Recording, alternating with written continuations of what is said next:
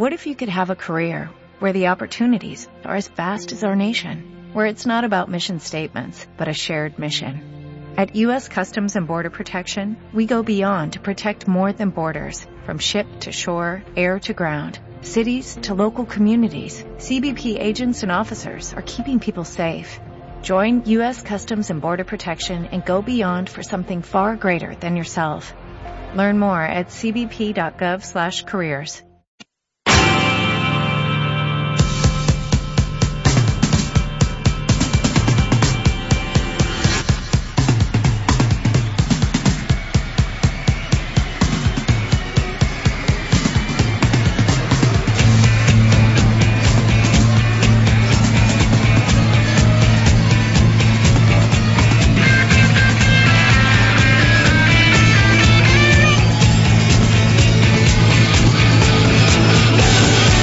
Directo Marca Valladolid.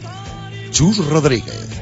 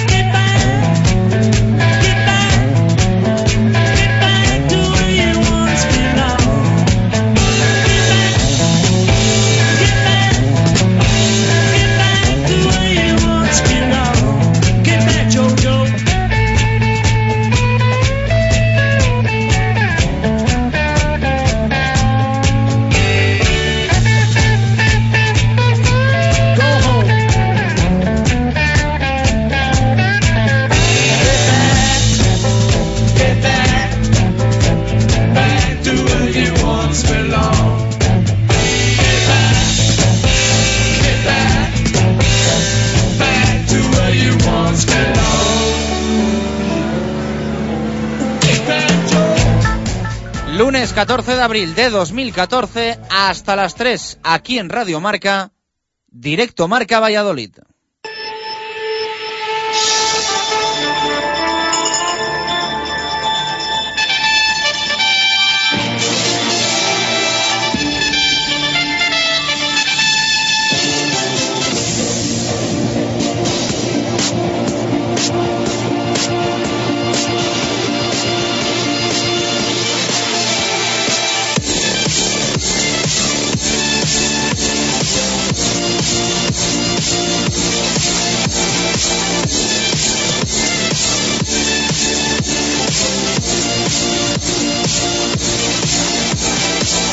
¿Qué tal? Buenas tardes. Lunes de repaso en directo Marca Valladolid de todo lo que nos han dejado el viernes, el sábado y el domingo. Mucho que contar en un fin de semana tirando a malo que nos ha dejado, es la realidad, muchísimas derrotas.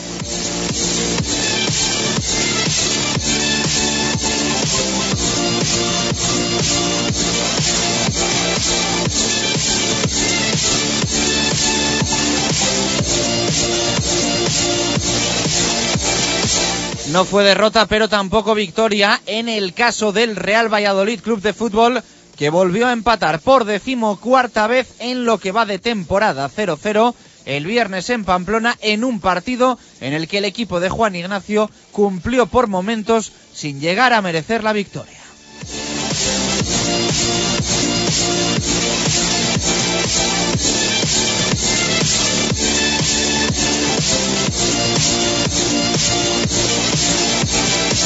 Aún así la pudo conseguir en una ocasión en los últimos minutos del partido. Javi Guerra tuvo el gol, pero Andrés Fernández retuvo el punto para los de Javi Gracia. El mejor en el Real Valladolid, lo dice todo, un Jaime Jiménez que volvió a dejar vivo al equipo durante los 90 minutos.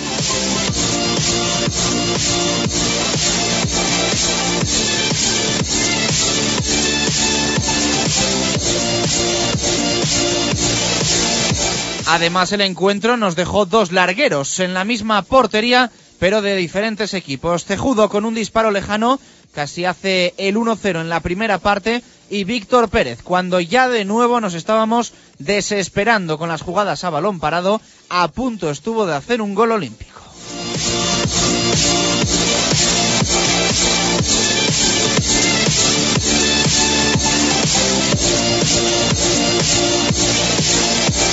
El Real Valladolid sigue fuera de los puestos de descenso con 32 puntos. Le saca uno al Getafe, que perdió en el Coliseum frente al Atlético de Madrid. La Unión Deportiva Almería sucumbió en el Bernabéu y tiene dos menos 30. El Betis desahuciado cuenta con 22.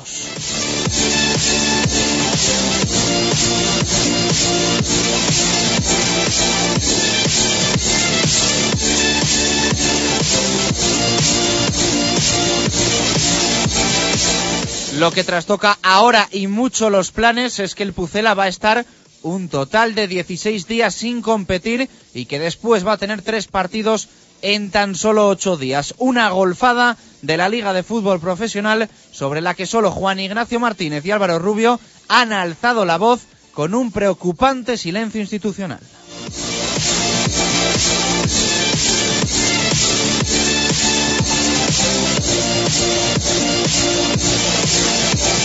Calendario para el Real Valladolid aquí a final de temporada. Celta en Balaídos, Real Madrid y Español en Zorrilla, Betis en el Villamarín y el último en casa contra el Granada. De hecho, la victoria de los de Lucas Alcaraz el sábado frente al Barça tiene una posible lectura positiva y es que los andaluces lleguen salvados esa última jornada a Pucela sin nada en juego.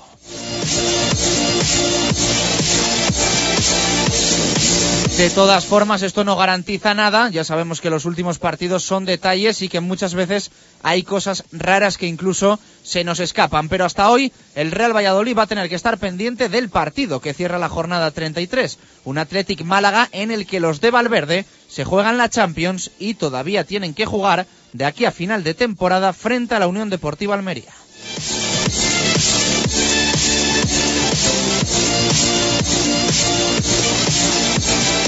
Así que lo de que el Real Valladolid no juega hasta dentro de dos semanas es un decir. La próxima jornada lo hace en el Calderón, Atlético Elche, en Pamplona, Osasuna Valencia, en los Juegos, Almería Celta o en Vallecas con el Rayo Betis, además de en el Ciudad de Valencia con el Levante Getafe.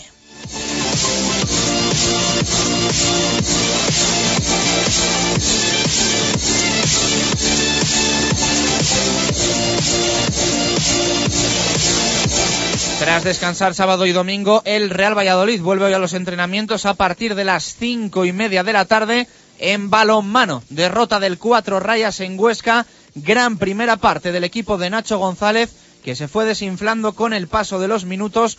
Vuelve a puestos de descenso el balonmano Valladolid porque ganó Villa de Aranda a Vidasoa.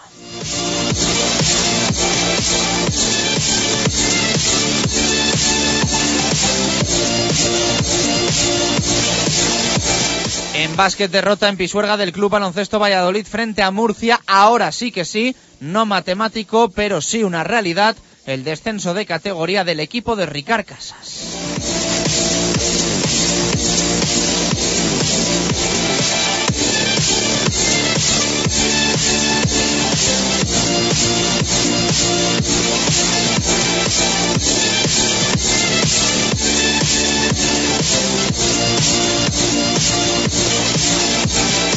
Y en rugby victoria del Hermi El Salvador en el derby frente a un Brac, quesos entre Pinares que dosificó sus fuerzas pensando en la Copa y en los playoffs por el título. Ambientazo en Pepe Rojo que contrasta con la noticia que ayer contamos en marcador. El vallisoletano Cancho, hasta ahora presidente de la Federación Española de Rugby, ha dimitido, acorralado por un Consejo Superior de Deportes, CSD, que va a intervenir por incumplimiento económico la Federación del Deporte Oval.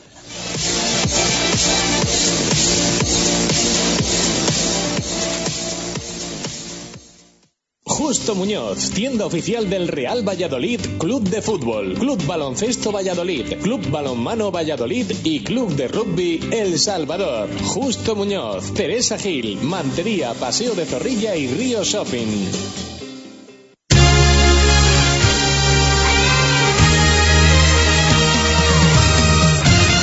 Una y diecisiete minutos de la tarde. ¿Qué tal? Muy buenas. Bienvenidos a Directo Marca Valladolid en Radio Marca, programa de lunes en el que te tenemos que ampliamente analizar lo que ha sido un fin de semana de nuevo irregular en el deporte vallisoletano. Un fin de semana de contrastes porque el Real Valladolid empató, el Club Baloncesto Valladolid perdió, el Cuatro Rayas Valladolid perdió y en rugby pues eh, no podíamos tener pleno porque jugaban entre ellos Hermi El Salvador y Brac Quesos entre Pinares. La victoria se quedó para el equipo que jugaba como local, para el Chami, que era además el equipo que más se jugaba, porque el Quesos ya tiene los deberes hechos, ya va a ser sí o sí campeón de la liga regular, Después, evidentemente, va a tener que defender esa primera plaza en el playoff por el título, pero esa condición ya la tenía antes de que ayer arrancase el derby eh, ganada el equipo de Diego Merino que ahora piensa en la Copa del Rey.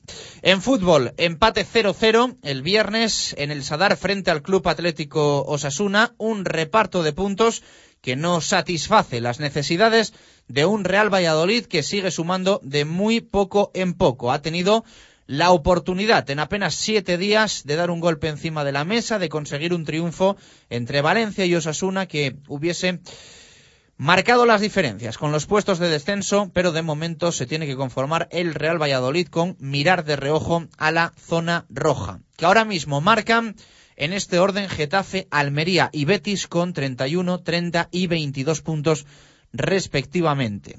32 tiene el Real Valladolid, solo uno más que el Getafe y eh, la puñeta es que ahora el Real Valladolid va a ver cómo en teoría los eh, rivales directos van a tener oportunidades para sumar eh, Getafe y Almería dos partidos por delante de aquí a que vuelva a jugar el Real Valladolid. Cuando lo haga en Vigo en un partido que se va a jugar de lunes frente al Celta porque el pasado viernes conocimos horarios para las eh, siguientes jornadas y el Real Valladolid va a jugar el lunes 28 de abril en Vigo y frente al Celta. Esto vuelve a significar una tomadura de pelo por parte de la Liga de Fútbol Profesional, porque si ya estábamos enfadados por el hecho de que eh, se aplazase el partido frente al eh, Real Madrid, implicando esto que el Madrid tuviese descanso y el Real Valladolid jugase tres partidos en siete días, anteponiendo la Champions a la propia competición doméstica y beneficiando eh, al Real Madrid antes que al Real Valladolid, ahora la Liga de Fútbol Profesional ha demostrado que cabeza tiene muy poca, muy muy poca y que consideración tiene muy poca. Esto ya lo sabíamos desde hace muchísimo. Se confirmó el domingo poniendo un derby en Domingo de Ramos, eh, Betis, eh, Betis Sevilla a las 12 de la mañana. Imagínense la de procesiones que había en Sevilla el domingo a las 12. En Andalucía en general hay que hacer Illuminati para poner eh, un derby sevillano en el Benito Villamarín un domingo de Ramos a las 12. Pero teniendo la oportunidad de dar más descanso al Real Valladolid, eh, entre esos tres partidos y de acortar lo que ahora va a estar sin jugar, va la Liga de Fútbol Profesional y pone partido del Real Valladolid de lunes. Podía haberlo puesto de viernes, podía haberlo puesto de sábado, podía haberlo puesto de domingo, pues no. De lunes y luego a jugar entre semana contra el Real Madrid y fin de semana contra el Real Club Deportivo Español. No se podía haber hecho peor es decir, eh, tonto, cornudo y apaleado, ¿no? Como, como se suele decir en estos casos. Eh, fíjense, fíjense cómo será eh, la película que ayer hasta Tomás Guas en el diario Marca dio la cara por el Real Valladolid citando lo que le iba a pasar al Real Valladolid. Yo creo que esto dice muchísimo ¿eh? de, lo que le han hecho al eh, Real Valladolid. Dice muchísimo. Eh, pero bueno, es lo que toca, ya digo, y, hay que asumirlo. de hecho, voy a leer lo que ayer escribía Tomás Guas en el diario Marca, porque yo creo que merece la pena. dice, hay que tener arte confeccionando calendarios para obligar a un equipo que se juega el descenso barra la vida a estar dos semanas sin competir y disputar a continuación tres partidos en ocho días. Le pasará al Pucela. Parón nada aconsejable y luego Celta, Español, Real Madrid y Betis. Está bien ayudar a nuestros grandes a prosperar por Europa, pero la sensación de que los demás importan un bledo crece sin parar. Si baja el Valladolid, pues otro ocupará su lugar. Todos esos se la soplan al poder. No lo podía eh, escribir mejor, ¿eh? Tomás Guas, al que hay que agradecerle, al que hay que agradecerle que dé la cara por el Real Valladolid, porque además estamos a nivel nacional poco, poco acostumbrados. Juan Ignacio, después del partido frente al eh, Club Atlético Osasuna, era uno de los pocos que dentro del Real Valladolid alzaba la voz por el tema de los horarios y por el hecho de estar 16, 16 días sin competir. El problema es que estamos muy molestos, estamos muy molestos. Eh, aprovechado tu pregunta, la molestia es grande. Y tengo que decirlo aquí públicamente porque es cuando comparezco. Yo soy una persona que no doy titulares ni me quedo quieto, pero que nosotros hasta dentro de 16 días no volvamos a competir, que haya 28 partidos antes de, volver a jugar nosotros, que se jueguen 28 partidos, pues eso para el Real que se está jugando también la supervivencia con los intereses creados, que es mantener la categoría, creo que también creo que debería decirlo públicamente y, así lo he mostrado por lo que hice. Es decir, más que allá de los resultados que estás comentando, es que nosotros hasta dentro de 16 días, que van a jugarse 28 partidos antes que nosotros. Por favor, por favor, un poco también de respeto, ¿no? Bravo por eh, Juan Ignacio Martínez. ¿eh? Bravo por Juan Ignacio Martínez, entrenador del Real Valladolid, por dar la cara por su equipo algo que de momento, algo que de momento no ha hecho el presidente y máximo accionista del Real Valladolid Club de Fútbol. Eh, nosotros el pasado viernes, creo que fue, eh, preguntamos al club si, eh, aunque fuese en privado, porque en público a nivel institucional, insisto, el presidente no ha dicho absolutamente nada, no ha habido un comunicado, como te contábamos el viernes, que en su día habían emitido Valencia y Betis, quejándose por un horario concreto. Eh, nosotros preguntamos el viernes si había habido alguna queja del Real Valladolid a la Liga de, Fútbol Profesional, si se había hecho algo en privado. Eh, se nos dijo que eh, en caso de que fuese así y que el presidente tuviese bien decirlo, que se nos eh, transmitiría a estas horas, una y 24 de este, de este lunes, no se nos ha dicho absolutamente nada. Así que entendemos que el Real Valladolid no ha movido ficha al respecto y no ha dicho absolutamente nada ya decimos a nivel institucional, eh, que es donde se tienen que solucionar estas cosas. De poco va a servir que en rueda de prensa Juan Ignacio Martínez dé la cara si luego esta protesta no la ratifica de forma oficial el presidente del Real Valladolid. Eh, entiendo que si no lo hace será por algo. Eh, quiero entenderlo así, porque al final el máximo accionista del Real Valladolid es el máximo interesado en que el equipo siga en primera división y que no torpeden y no entorpezcan el, trabajo del Real Valladolid como, como hacen con este tipo de cosas. Así lo entiendo yo, así lo entiendo yo. Y si el presidente, ya digo, no se queja y no dice nada, quiero creer que es porque él considera que al club le, va a venir bien en algún sentido y que ya se la devolverán o algo así. Quiero creer porque si no, eh, realmente no, no, tiene mucho sentido, porque está clarísimo que esto, que esto afecta y de manera importante a la preparación del, Real Valladolid en el, en el tramo final. Luego nunca se sabe, lo mismo se juegan los partidos y, y este Pucela tan irregular pues en una, en una semana, de repente en esos ocho días con, con tres partidos, pues reacciona. Pero la verdad es que no tiene eh, pinta de que, de que vaya a ser algo positivo.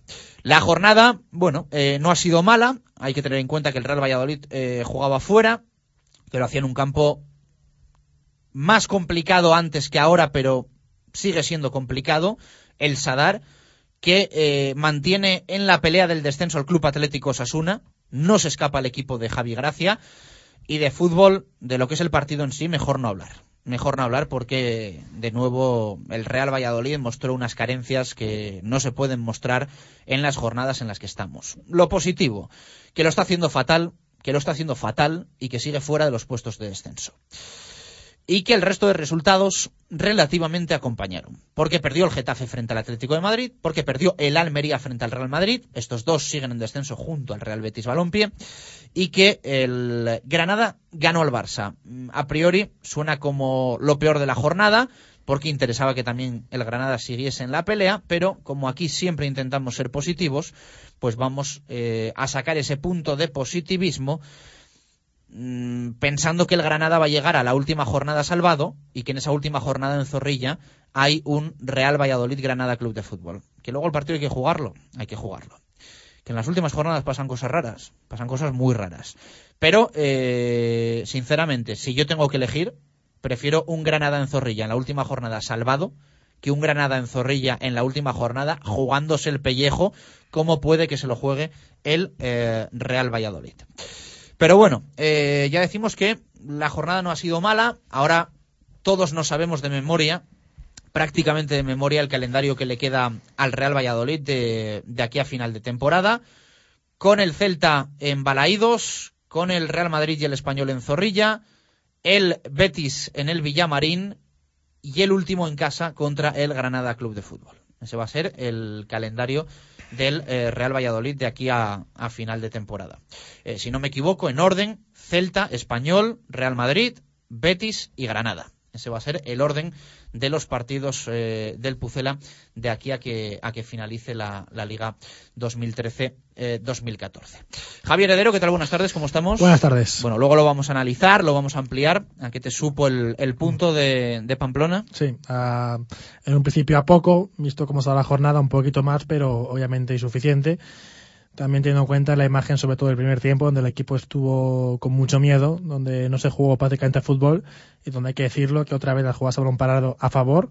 Eh, es un auténtico drama porque me parece normal que no pueda rematar todas, pero por lo menos eh, sacarlas con algún tipo de intención estaría bien, eh, porque si somos un equipo que ya generamos pocas ocasiones, si ya tiramos por la borda las jugadas a balón parado, esto se viene abajo. Mm, tienes toda la razón. Eh, casi nos tapa la boca Víctor Pérez. Una pena que no lo hiciese con, con ese córner que votó, que casi acaba en, en Sí. gol olímpico. El balón se fue al, al larguero. Una pena, ¿eh? porque Sí, hubiese sí, sí. sido evidentemente un golazo. Eh, ¿Plan de trabajo del Real Valladolid para esta semana? Pues hoy por la mañana descansaban, después de descansar todo el fin de semana, volverán a las cinco y media los entrenamientos y después martes, miércoles, jueves y viernes, hora normal, a las 11 del mediodía en los anexos. Mañana está programado un partido que acabará de hacerse oficial contra la selección UEFA de la Federación de Castilla y León. Será un partido a tres tiempos donde supuestamente en un principio van a jugar los medios habituales con jugadores de promesas, es decir, eh, Javi Guerra, Óscar Borrubio en un principio no van a estar presentes en el partidillo. Vamos a ver si en uno de los tres tiempos finalmente pueden jugarlo. Un poquito para que los jugadores rueden, porque obviamente de aquí a 15 días que haya partido es mucho tiempo libre. Las piernas, eh, que que no, a estas alturas de la temporada tienen que seguir jugando para que no se queden frías. Gracias, Javi. Eh, bueno, pues eh, vamos a tener que esperar 13 días, ¿no? Quedan dos semanas eh, para, para el partido del dentro de dos lunes, ¿no? Juega el, lunes. juega el Real Valladolid frente al Real Club Celta de Vigo en, en Balaídos. Así que se nos va a hacer muy, muy largo, muy, muy largo. Y lo positivo sería que no sumasen apenas nada los, los rivales directos, ¿no? Pero, Sí, pero- van a tener dos partidos antes Claro. que el Real Valladolid. Y bueno, pues, eh, por ejemplo, la próxima jornada, eh, la Unión Deportiva Almería recibe al Celta. Partido Partido clave. que estar muy, muy pendientes porque, o sea, no le puede interesar más al Real Valladolid en este partido que la victoria del Celta. O Sí, sea, sí. Es que es más claro que el agua. Porque al final, si al Celta le da por perder en los juegos, le va a entrar el nervio Y, te y tener lo va a pagar el, el Real Valladolid o van a intentar que lo pague el Real. Valladolid. Y en, la, en el Getafe visita al Levante en el Ciudad de Valencia. Así que partido también peligroso porque Sí. el Levante ya tiene 40 puntos y, y tiene los, los, deberes, los deberes prácticamente hechos, si no es que hechos del todo. Sí. Pero bueno, eh, toca esperar y confiar. Eh, al final el que se tiene que salvar por sí mismo es el Real Valladolid. Claro. Y no vamos a echarle la culpa ni al Español, ni al Levante, ni al Athletic, ni a la Real Sociedad de lo mal que le va al Pucela. O sea, Es que aquí sí. el que tiene que, que sacarse las habichuelas es el, el propio Real Valladolid. Pero bueno. Luego la analizamos. A partir de las dos y media de la tarde, como nos dice Javi, hoy cinco y media, vuelta a los entrenamientos del eh, Real Valladolid Club de Fútbol. Un punto por encima del, descenso. Lo mejor, que se acabase la liga mañana mismo. En eh, balonmano, derrota del balonmano Valladolid, que vuelve a los puestos de descenso. Ganó Villadaranda, era de esperar a Vidasoa.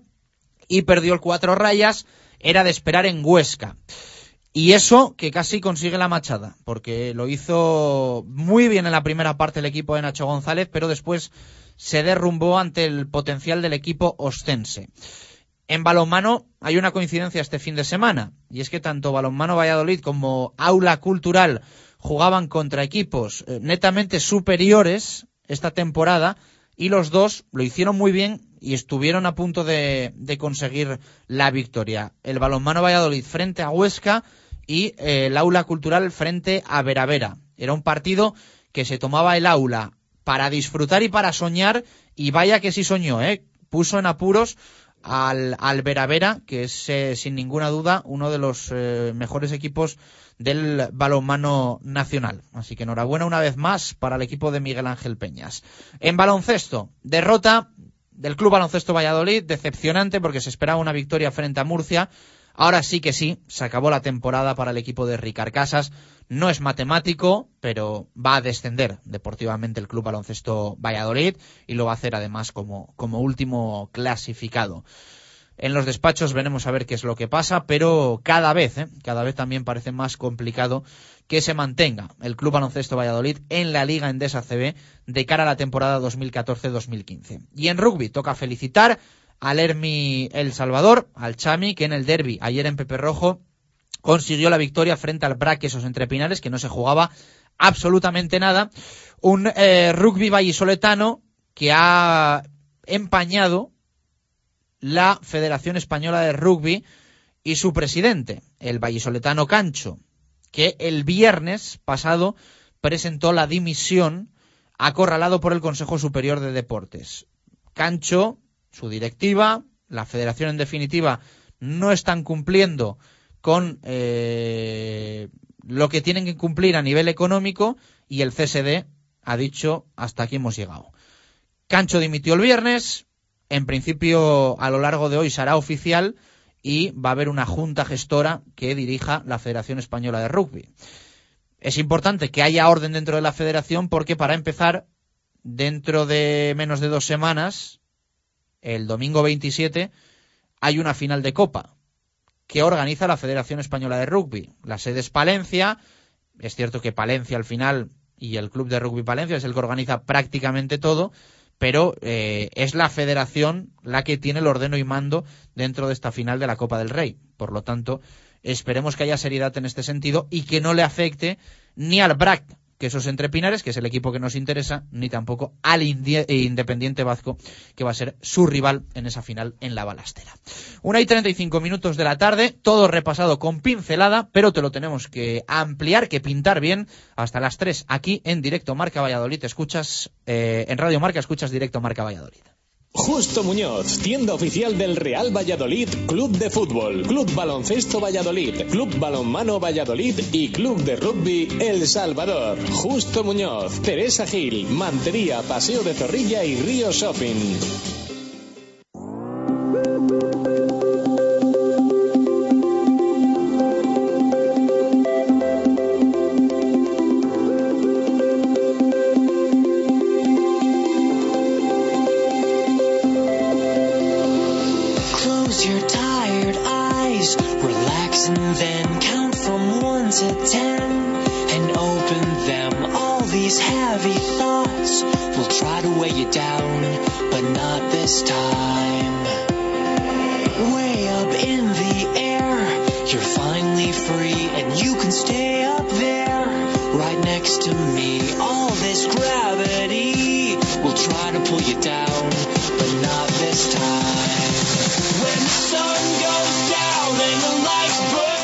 Vamos con titulares eh, de la prensa deportiva en Valladolid. Hay mucho rugby, poco fútbol. Aún así sí que hay, ¿eh? sí que hay titulares para el Real Valladolid hoy en el mundo. Reportaje de José Javier Alamos sobre Antonio Santos, 40 años de blanco y violeta. Y leemos también a Arturo Alvarado un análisis de eh, la irregularidad y la poca continuidad de los extremos en el eh, Real Valladolid. Los extremos se tocan y mucho. Es el titular que nos deja hoy Arturo Alvarado en las páginas de El Mundo. En el día de Valladolid, sobre el calendario, la LFP se ríe del Valladolid, bien dicho por Manu Belver, y en el diario Marca leemos a Héctor Rodríguez, las cuentas pueden salir, saca la calculadora nuestro compañero Héctor, y también leemos la agenda del Pucela se cambia. En baloncesto en el día, el CB Valladolid no puede perder ni un partido más y en balonmano también en el día el cuatro rayas Valladolid vuelve a puestos de descenso. Y lo dicho, titulares para las crónicas del partido del derby vivido ayer en Pepe Rojo. En el mundo, Víctor Molano, el Hermi arrolla al líder Juan Carlos Pérez, defendiendo así, es difícil que nos ganen. Diego Merino, debemos pensar en la final de Copa. Y en el día, titula su crónica Belver, el derby para el que más lo quiso.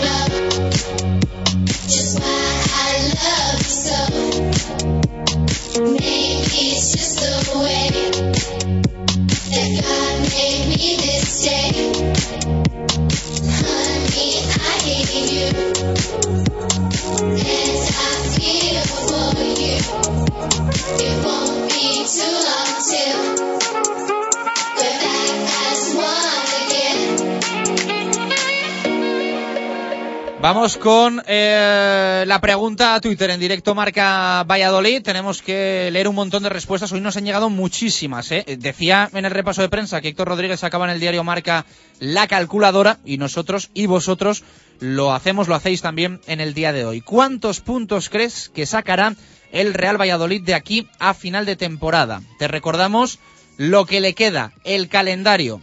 Celta, en Balaídos, Español en Zorrilla, Real Madrid en Zorrilla, Betis en el Villamarín y Granada también en casa. Nos dice Diego Gómez, primero en respondernos, 40 y nos salvamos por golaveras. Iván Alcalde, 4 dice, me temo que 4, muy pocos son. Pucelanos en primera, eh, pues espero que los suficientes para poder salvarnos. Ángel Sánchez nos dice 7, Español y Granada y 1 en Vigo. Nos iríamos hasta los 39. Manín dice lo mismo, 7 y a rezar porque con 39 no sé yo. Alex Cortijo, 10. Celta, 1. Español, Betis y Granada, 3. Bueno, pues 42, ¿no? Eh, serían en, este caso. Eh, Fran Torre, 8 puntos. Victorias contra Español y Granada. Empates contra Celta y Betis. Alex Matilla, sacamos un empate en Balaídos y ganamos dos partidos entre Español, Betis y Granada. Con 39, nos dice Alex, nos salvamos. Sergio, eh, dos eh, empates en casa ante Español y el Granada. Pues eh, negro está entonces, porque con 34 me parece a mí que nos iríamos al hoyo claramente. Pablo González, 8. Empate en Balaídos y en el Villamarín. Victoria en casa contra el Español y contra el Granada. La permanencia está en Zorrilla. Rodrigo Martín nos dice dos empates y una victoria, cinco puntos, o tres empates, tres puntos. Descenso, por desgracia, merecido. Es la opinión de Rodrigo. Rubén nos dice eh, cinco puntos. Eh, es lo que le dan sus cálculos. No creo que nos dé para salvarnos. Y dice, ojalá falle. Ricardo Sánchez dice que siete. Victoria contra Español y Granada. Empate contra Betis y derrotas contra Celta y Madrid. Total, 39 puntos. Eh, Dave nos dice entre 7 y 9 puntos para la salvación. Está en nuestras manos. Víctor Jimeno resta uno, dice entre 7 y 8. Carlos, un empate en Vigo y 7 puntos en los últimos tres partidos. Y vamos a leer otras dos. Eduardo Sánchez, yo creo que 7 puntos, 3 contra Granada, 3 contra Español y 1 contra el Celta. Esperemos que 39 puntos valgan para salvarse. Cerramos con Juan Carlos, dice podemos puntuar en cualquier partido. Al Granada y Español hay que ganarles y empatar contra el Madrid, Celta y Betis. Nueve puntos en total. Nos vamos a quedar en Pucelano Deportivo, después le leemos en el tiempo para el fútbol, porque ya digo que hoy nos han llegado muchas y, queremos leerlas todas. Pregunta, ¿cuántos puntos crees que se sacará de aquí a final de temporada? ¿Cuántos puntos crees que sacará el Real Valladolid de aquí a final de curso? Lo que queda, Celta, Real Madrid, Español, Betis y Granada. Una y 42 minutos de la tarde. Esta semana descansamos de Pucelano Anónimo por los festivos de jueves y viernes. Así que hacemos una pausa y continuamos con el rugby. Mucho canalizar del derby de ayer en Pepe Rojo. Radio Marca Valladolid, 101.5 FM. La primera y auténtica sidrería vasca de Valladolid es El Lagar de Venancio. Comidas, cenas y cualquier celebración con menús a medida y por supuesto el menú sidrería. Tortilla de bacalao, bacalao, chuletón de buey, postre y toda la sidra que te apetezca beber. Además, exquisito pulpo a la parrilla y especialidad en almejas y pescados frescos. El Lagar de Venancio, en la calle Traductores junto a Michelin, 983 33 43 44.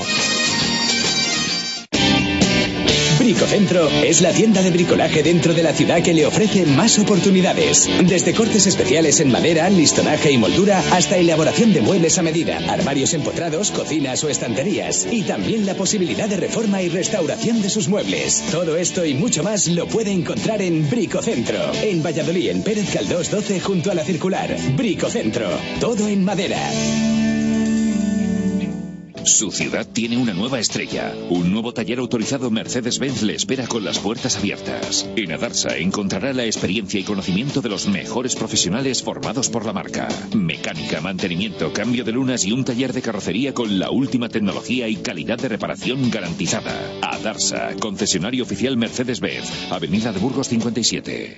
Ansecanal, empresa nacida en el Parque Tecnológico de Buecillo, le ofrece servicios cualificados de instalación de canalones, impermeabilizaciones, trabajos en vertical y mantenimiento de comunidades. Contacte con nosotros en el Parque Tecnológico de Buecillo, apartado de correos número 55 o en el teléfono 607 30 41 55. Ansecanal, trabaje con la garantía de profesionales. ¿A que no adivinas cuál es el coche con más equipamiento por menos precio? Una pista. Tiene ESP, climatizador, radio CD MP3, Bluetooth y solo durante este mes por 9.900 euros. ¿Te rindes? Nuevo Nissan Micra. 9.900 euros con todo. Solo en Eilo Motor. Avenida Gijón 92. Por favor, una de callos. Tenías razón, están buenísimos. Son como los de la abuela. Da igual lo que pidas, todo está delicioso. Los callos, la oreja, los torreznos, las tortillas. Bodega Los Arcos de Pepe, en calle Dársena 2, La Victoria. Imagina un Kia Carens desde 13.600 euros, un CET desde 10.500 euros o un Río desde 7.100 euros. Ahora es posible, gracias a nuestro décimo aniversario. Las mejores ofertas en tu concesionario Kia del 21 al 30 de marzo. Financiado con Santander Consumer antes del 30 de marzo. Consulta condiciones en kia.com. Kia, calidad con 7 años de garantía. Directo Marca Valladolid. Chus Rodríguez.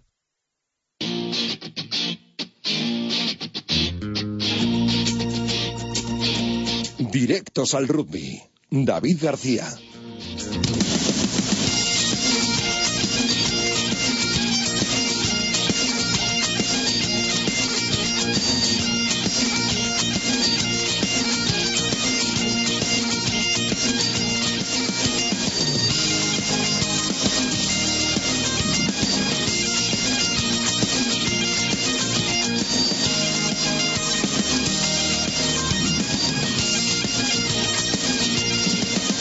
Poquito más de 14 minutos para llegar a las 2 en punto de la tarde. Tenemos que hablar muchísimo de rugby. ¿eh? Hoy en directo marca Valladolid. Contar cosas buenas, contar cosas malas, contar cosas positivas, contar cosas negativas. Lo bueno, lo bonito, que ayer hubo un derby en Pepe Rojo, con ambientazo como siempre, que se enfrentan Hermi El Salvador y Brac Quesos entre Pinares. Por segunda vez esta temporada, en partido oficial, la victoria cayó del lado chamizo, no se jugaba nada el Quesos. Se notó en el 15 de Diego Merino y se notó también en la intensidad del conjunto quesero, especialmente en la primera parte, porque la segunda fue otra historia.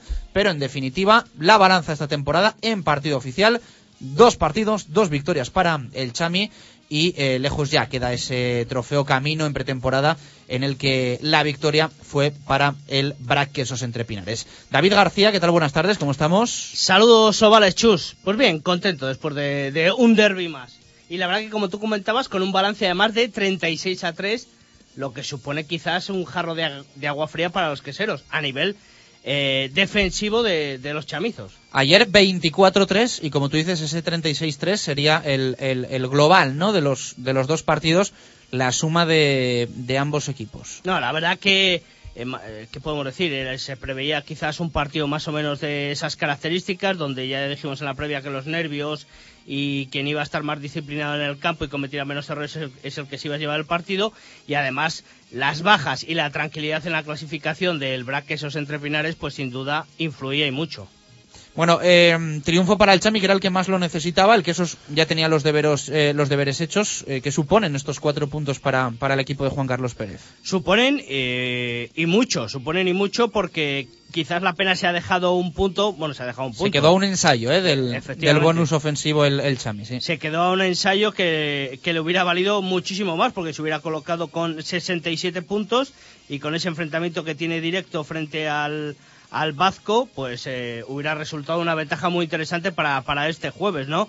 Pero lo importante es que el juego, ojo que también eh, puede haber una baja importante para ese jueves, la de la de mm, eh, Víctor Sánchez, creo que es, eh, que se lesionó en el, en el muslo, no que no tengo aquí el apunte ahora, y tuvo que ser eh, sustituido. Pero bueno, la importancia del el orden defensivo, que va a ser muy importante a la hora de, luchar el jueves contra el Vasco, que es realmente el partido importante. Ya decimos que el de ayer no hay que descafeinarlo ni mucho menos. Tuvimos unos 20 primeros minutos muy interesantes de un juego muy dinámico por parte de los dos equipos pero luego ya entró un poco el raciocinio y, y manejaron bien los tiempos. El BRAC hizo lo que pudo, dos exclusiones que se le solaparon al final de la primera parte, le hizo muchísimo daño, porque a nivel físico hizo trabajar muchísimo más a toda la delantera que será, y al final, pues bueno, el resultado creo que es lo de menos, la importancia de la victoria para los chamizos, y bueno, que ahora el BRAC Quesos Entre Pinares tiene una semana para descansar y encarar esa Copa del Rey. Bueno, eh, pues descanso para, para el Quesos. ¿Crees que anímicamente esto puede tener alguna consecuencia de cara a un posible tercer enfrentamiento que se daría ya en el playoff eh, por el título? ¿Unas semifinales o una final?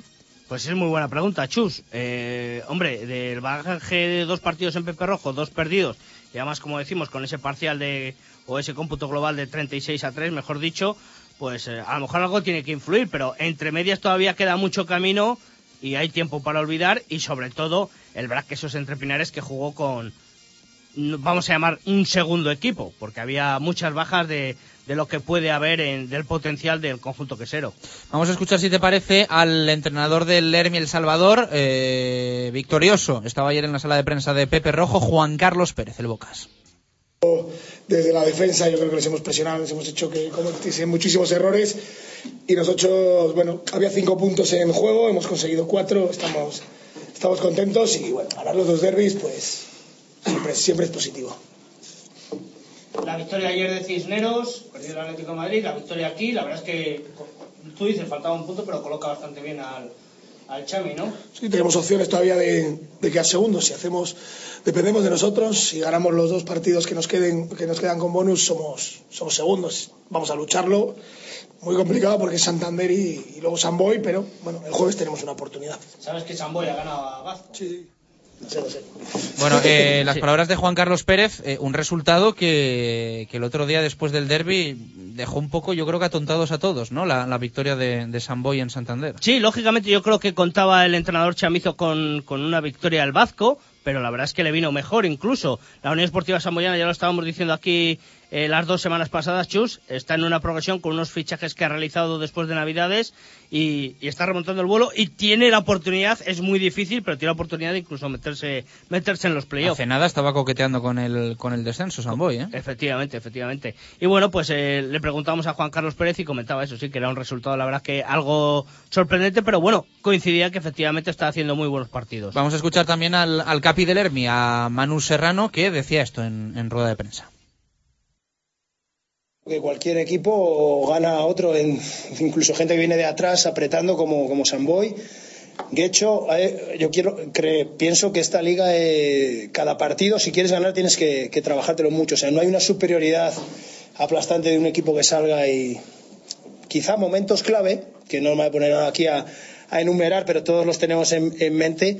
harían que estuviésemos en otra, en otra en otro puesto en la clasificación, eh, al igual que, que, ellos. Ellos tienen jugadores determinantes. Yo tengo, he visto partidos, que siempre se lo digo a David, en emisiones deportivas fuera de su casa, que ha ganado una individualidad de algún jugador bueno, de ellos y, hay, y, ha hecho que hay, suman los cuatro o cinco Ya te puntos. citan y todo en las ruedas de prensa, macho. ¿Cómo bueno, estás? Ruedas de prensa, periódicos, es, es, es, lo habitual. Es cuando se está en la cresta de la ola, es así. no, pues aparte de bromas, lo dice Manu Serrano que eh, bueno, eh, es una liga muy apretada, que cualquier equipo puede ganar en cualquier situación y que quizás ha echado en falta esos partidos en Hernani, en, eh, sí. en Lagoas, etcétera, que bueno, pues que, que, perdieron y que ahora le hubiesen venido, pero que muy muy bien esos cuatro puntitos extra, quizás de uno de esos partidos, por ejemplo. Bueno, las palabras del de, lado chamizo, vamos a escuchar también a Diego Merino y a Manuel Sevillano, que fueron los eh, que representaron al BRAC en sala de prensa. Primero al entrenador del Quesos, a, a Merino, esto fue lo que dijo sobre la derrota de su equipo.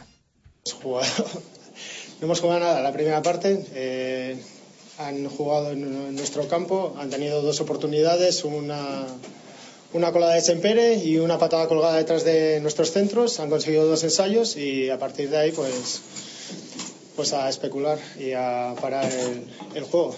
Eh, la segunda parte hemos tenido el balón, pero, pero hemos sido incapaces de meter ensayo. Hemos cometido avanes y errores que no cometemos en otros partidos. No sé por qué será. No sé si es porque se ponen nerviosos o porque, porque estos partidos tienen que ser así, pero. Las palabras de Merino. Vamos a escuchar también a Manuel Sevillano Urullo, el capitán del BRAC Quesos Entre Pinares, que ayer estaba en el 15 titular y que decía esto. Es que la intensidad ha estado ahí porque el equipo eh, se, ha dejado, se ha dejado el pecho en el campo. Hemos cometido fallos que normalmente no cometemos. Otros partidos se nos pueden escapar pues por, por falta de placaje, por cosas de esas. Hoy al revés, hoy incluso con dos jugadores menos eh, hemos aguantado 10 minutos. Eh, con jugadas ahí muy cercanas a nuestra línea de ensayo, les hemos conseguido defender, incluso robarles la bola. Sí que es verdad que luego uno para uno de, de Sempere, que es un jugador que tiene mucha calidad, nos ha hecho un rato, pero hoy ha sido el tema de los avanes. Hemos conseguido hacer varias fases, que normalmente contra El Salvador era otra cosa que no se nos venía dando. Nos Muchos fallos tontos en el BRAC, esos entre Pinares, la, la, realidad, especialmente en la segunda parte, en la que se acercó mucho el conjunto quesero a la línea de, de 22. Eh, lo de siempre, ¿no? Hablábamos en la previa, eh, derby descafeinado, nada en juego para el quesos.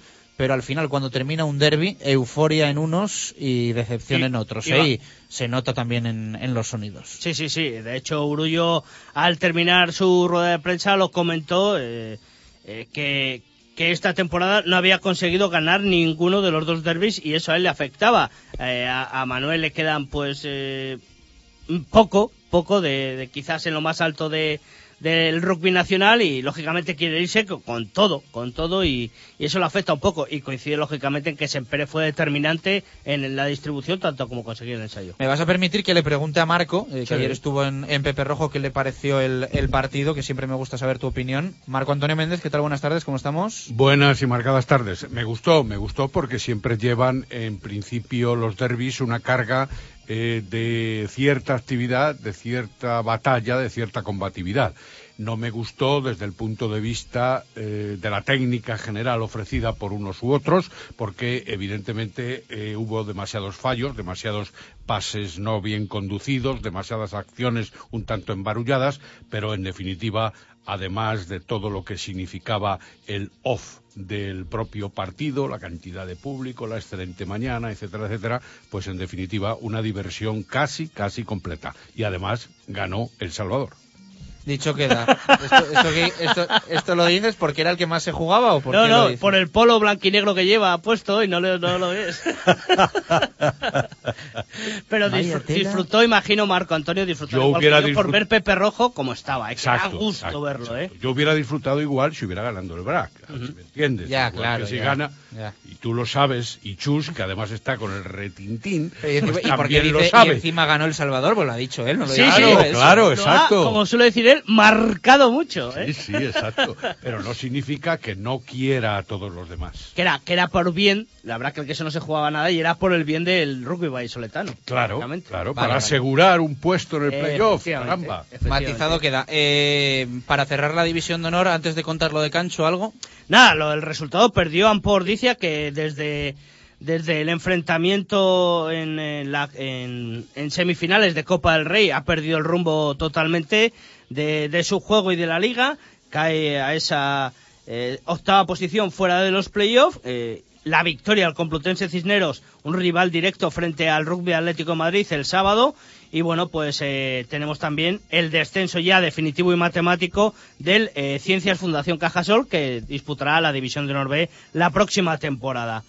¿Y qué voy a decirte? Pues que aparte del jueves, con esa increíble partida entre eh, cántabros y castellanos, pues la última jornada de liga va a ser electrizante de cara a esos puestos definitivos por los playoffs. Perfecto. Eh, lo positivo, el, el derby y el ambiente. Lo negativo, eh, lo que afecta a un vallisoletano, como es o era el presidente de la Federación Española de, de Rugby, Cancho, que, eh, bueno, mm, parece que no ha cumplido económicamente con lo que debería de haber cumplido y el CSD ha tenido que, meter mano en la federación. Según las noticias que tengo yo, Chus, y lo puedo decir así, él es el responsable porque es el máximo dirigente de la federación, pero desde, desde la FER administrativamente no se han hecho bien las cosas, no solo por su parte, sino por el tesorero que, que quizás eh, ha cometido alguna que otra posible negligencia o presuntamente ha cometido alguna negligencia a la hora de presentar actualizaciones de deuda y quizás esos nuevos planes de viabilidad que se habían presentado al Consejo Superior de Deportes,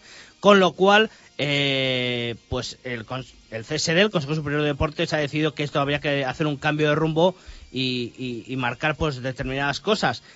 Eh, en principio es eh, Javier González Cancho el que pone a disposición de su puesto y bueno pues eh, lo pueden haber visto de buena manera como un cambio y si el propio la propia directiva actual de la FER eh, prepara un lo decíamos ayer un grupo de dirigentes se me Una escapa- junta gestora. es una junta gestora eh, encabezada por Epalza que es un un- una persona muy vinculada al rugby, sobre todo a nivel internacional, está muy bien visto, ya que lo que sí que estaba intentando hacer el presidente es que desde el resto del mundo apoyaran el rugby español. Y eso lo sí que más o menos lo estaba consiguiendo dándoles determinados eh, torneos, determinadas acciones, incluso determinados presupuestos, pero que eh, como últimamente el gobierno español estaba rebajando esas cantidades desde Europa y desde la IRB también se veía que no era lógico que si el gobierno español redujera que ellos ampliaran. Y en esa dis- eh, disquisición pues entre un recorte un lado, una multa por otro y etcétera la deuda actual de la federación es de 1,5 millones de euros, lo que es una mm, cantidad muy grande. Y bueno, pues el, el presidente ha decidido dimitir y buscar unas nuevas vías. Bueno, pues eh, Junta Gestora, 12-13 días de la, de la final de Copa, que no la deja de, de organizar la, la federación, ¿no? Aunque delegue en Palencia. Sí, bueno, es un evento efectivamente que depende de la federación, aunque cede la organización al, al rugby, al Palencia Rugby Club. En teoría, hoy o mañana, eh, Javier Gon- González Cancho dará una rueda de prensa en la que eh, dará pie o respuesta a todas estas preguntas que todos tenemos. Gracias, David. Saludos ovales. Dos en punto de la tarde, con un poco de retraso, abrimos nuestra zona mixta de lunes, repaso polideportivo de resultados que tenemos que hacer con Marco Antonio Méndez.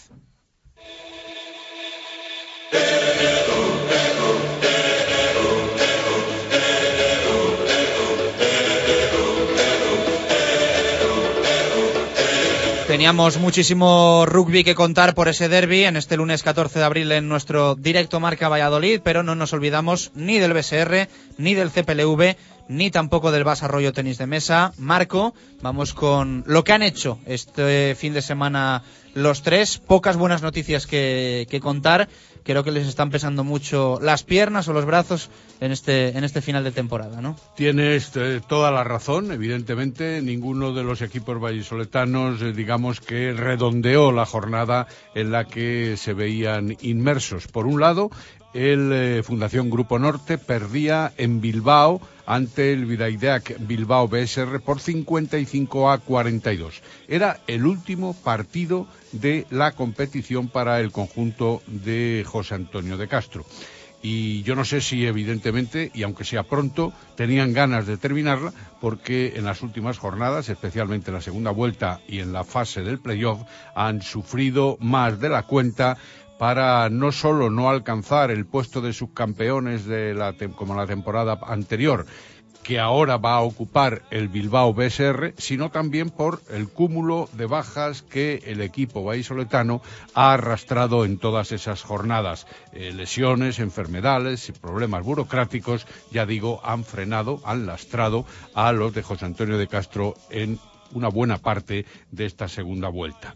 Pero además los fallos en determinadas circunstancias del partido hicieron posible que solo en el primer cuarto presentaran una cierta batalla, 16-13, pero en el segundo, tercero y cuarto, con parciales de 16-7, 14-6 y 9-16, este sí, apoyándose un poco en la calidad final de los hombres vallisoletanos, sirvió para dejar ese marcador con Robles, Prieto y Carrión como mejores anotadores. Perdió el BSR Valladolid, ¿eh? que lleva una racha horrible de resultados y en CPLV los penaltis, malditos penaltis, ¿no? Han, han acabado con, con, el sueño liguero del, del, equipo de Ángel Ruiz, del sí, CPLV. Sí, en el segundo encuentro del playoff para pasar, del playoff de semifinales.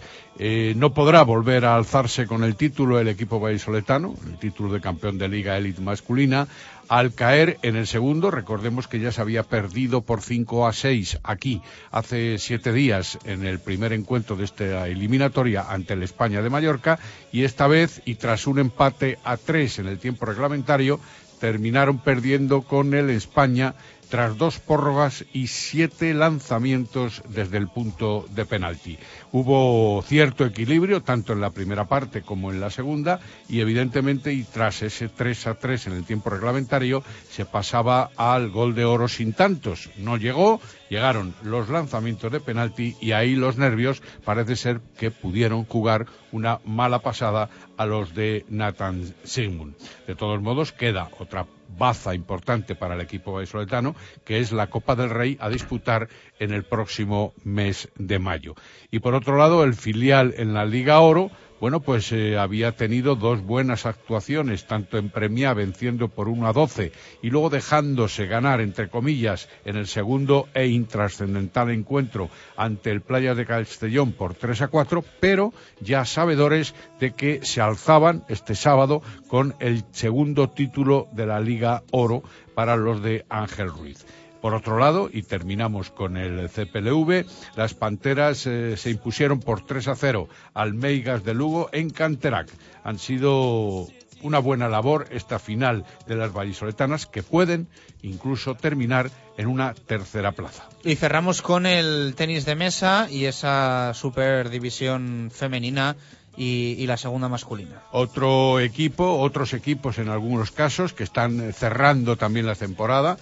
Eh, la Superdivisión Femenina, Basa Arroyo 1, Balaguer 4, un equipazo del conjunto catalán, como ya hemos venido comentando en estos micrófonos, y que eh, dio la oportunidad a María de que anotara el único punto vallisoletano en el marcador. Y por otro lado, decir también que en segunda división masculina, el Basa Arroyo vencía por 5 a 1 al Bejarano Tenis de Mesa. Aquí, con los chicos en la fase de ascenso, que ya está asegurada con la victoria ante el equipo de Bejar, el marcador fue suficientemente amplio para no dejar lugar a dudas de quién lo hizo más y mejor. Jorge, Lucas, Dani y después Raúl redondearon ese 5 a 0 en principio, que luego se convirtió en 5-1 por parte de los veteranos del Bejarano.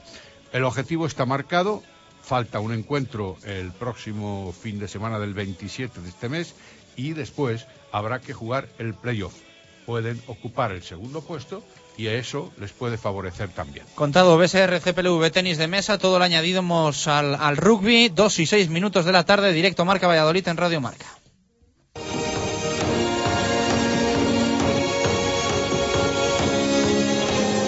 Estamos repasando ¿eh? todo lo que ha ocurrido el fin de semana, que empezó el viernes con ese empate 0-0 del Real Valladolid. Luego lo vamos a analizar con Javi Heredero amplia y profundamente para también saber echar cuentas. Es nuestra pregunta en Twitter en el día de hoy. ¿Cuántos puntos crees que sacará el Real Valladolid de aquí a final de temporada? Cinco partidos, Celta Español, Real Madrid, Betis y Granada. 32 tiene ahora el Pucela, necesita mínimo 7, 8 para continuar en la primera división del fútbol español. Un Real Valladolid que hoy a las 5 y media de la tarde va a volver a los entrenamientos y que va a aprovechar este indigno parón que le ha impuesto la Liga de Fútbol Profesional para jugar mañana a las once y media un partido frente a la selección UEFA de Castilla y León. 2 y 6 hasta las 3, directo Marca Valladolid aquí en la Radio del Deporte.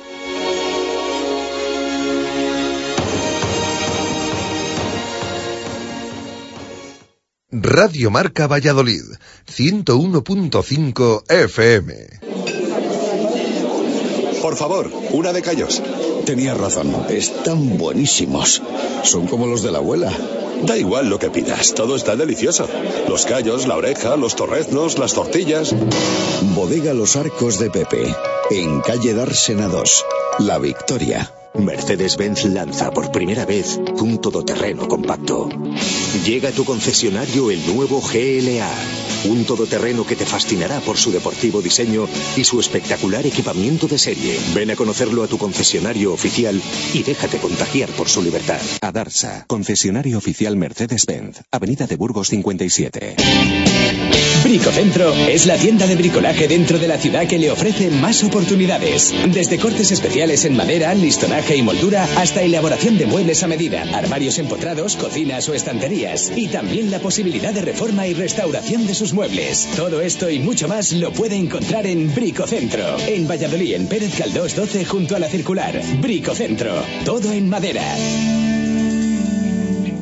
Imagina un Kia Carens desde 13.600 euros, un C desde 10.500 euros o un Río desde 7.100 euros. Ahora es posible, gracias a nuestro décimo aniversario. Las mejores ofertas en tu concesionario Kia del 21 al 30 de marzo. Financiado con Santander Consumer antes del 30 de marzo. Consulta condiciones en kia.com. Kia, calidad con 7 años de garantía. La primera y auténtica sidrería vasca de Valladolid es El Lagar de Venancio. Comidas, cenas y cualquier celebración con menús a medida y por supuesto el menú sidrería. Tortilla de bacalao, bacalao, chuletón de buey, postre y toda la sidra que te apetezca beber. Además, exquisito pulpo a la parrilla y especialidad en almejas y pescados frescos. El Lagar de Venancio, en la calle Traductores junto a Michelin, 983 33 43 44. Directo Marca Valladolid. Chus Rodríguez.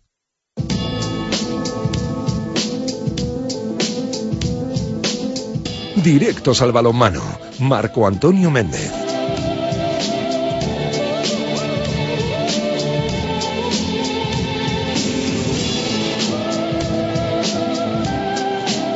Dos y nueve minutos de la tarde. Continuamos en directo Marca Valladolid. Entramos en tramo de balonmano, baloncesto y fútbol. Empezamos por el 4 Rayas Valladolid, que perdió Marco en Huesca en un partido en el que dio la cara con una primera parte realmente soberbia en la que se soñó con, un triunfo que al final no pudo ser y se quedó en una derrota que además implica regresar a los puestos de descenso tras el triunfo de Villa frente al colista Vidasoa. Sí, yendo por partes, eh, has dicho bien, con una primera parte soberbia eh, a la que se llegaba al filo del descanso con un parcial de 11 a 14 para los eh, jugadores de Nacho González que habían hecho una excelente primera parte y que e incluso habían endosado un parcial de 0-6 a su favor para marcharse en ese descanso con ese marcador que nos hacía presagiar y apetecer cualquier eh, atisbo o posibilidad de victoria. Luego, lamentablemente, en la segunda parte, en los eh, primeros 7 a 15 minutos concretos de marcador, sufrieron algunas decisiones arbitrales y sobre todo un parcial de 5 a 0 que vino a equilibrar el marcador y además a que en el minuto 45 se estableciera una ventaja que a partir de entonces ya fue insalvable por parte de los oscenses, concretamente 20-17. Algo más de equilibrio después, pero esa ventaja perduró y además aseguró el 29-26 para los de Juan Francisco Nolasco. En definitiva, una oportunidad que ha pasado ante, eso sí, el cuarto mejor equipo de la competición liguera en este momento, pero una oportunidad que se ha marchado teniendo en cuenta la que resta de inmediato mañana, puesto que en Huerta del Rey y a las ocho y media estará el Fútbol Club Barcelona, el primerito de la liga que viene justo ya, después de haberse proclamado campeón de esta edición de la Liga Sobal y que, lógicamente, le va a poner también muy difíciles las cosas al equipo vallisoletano.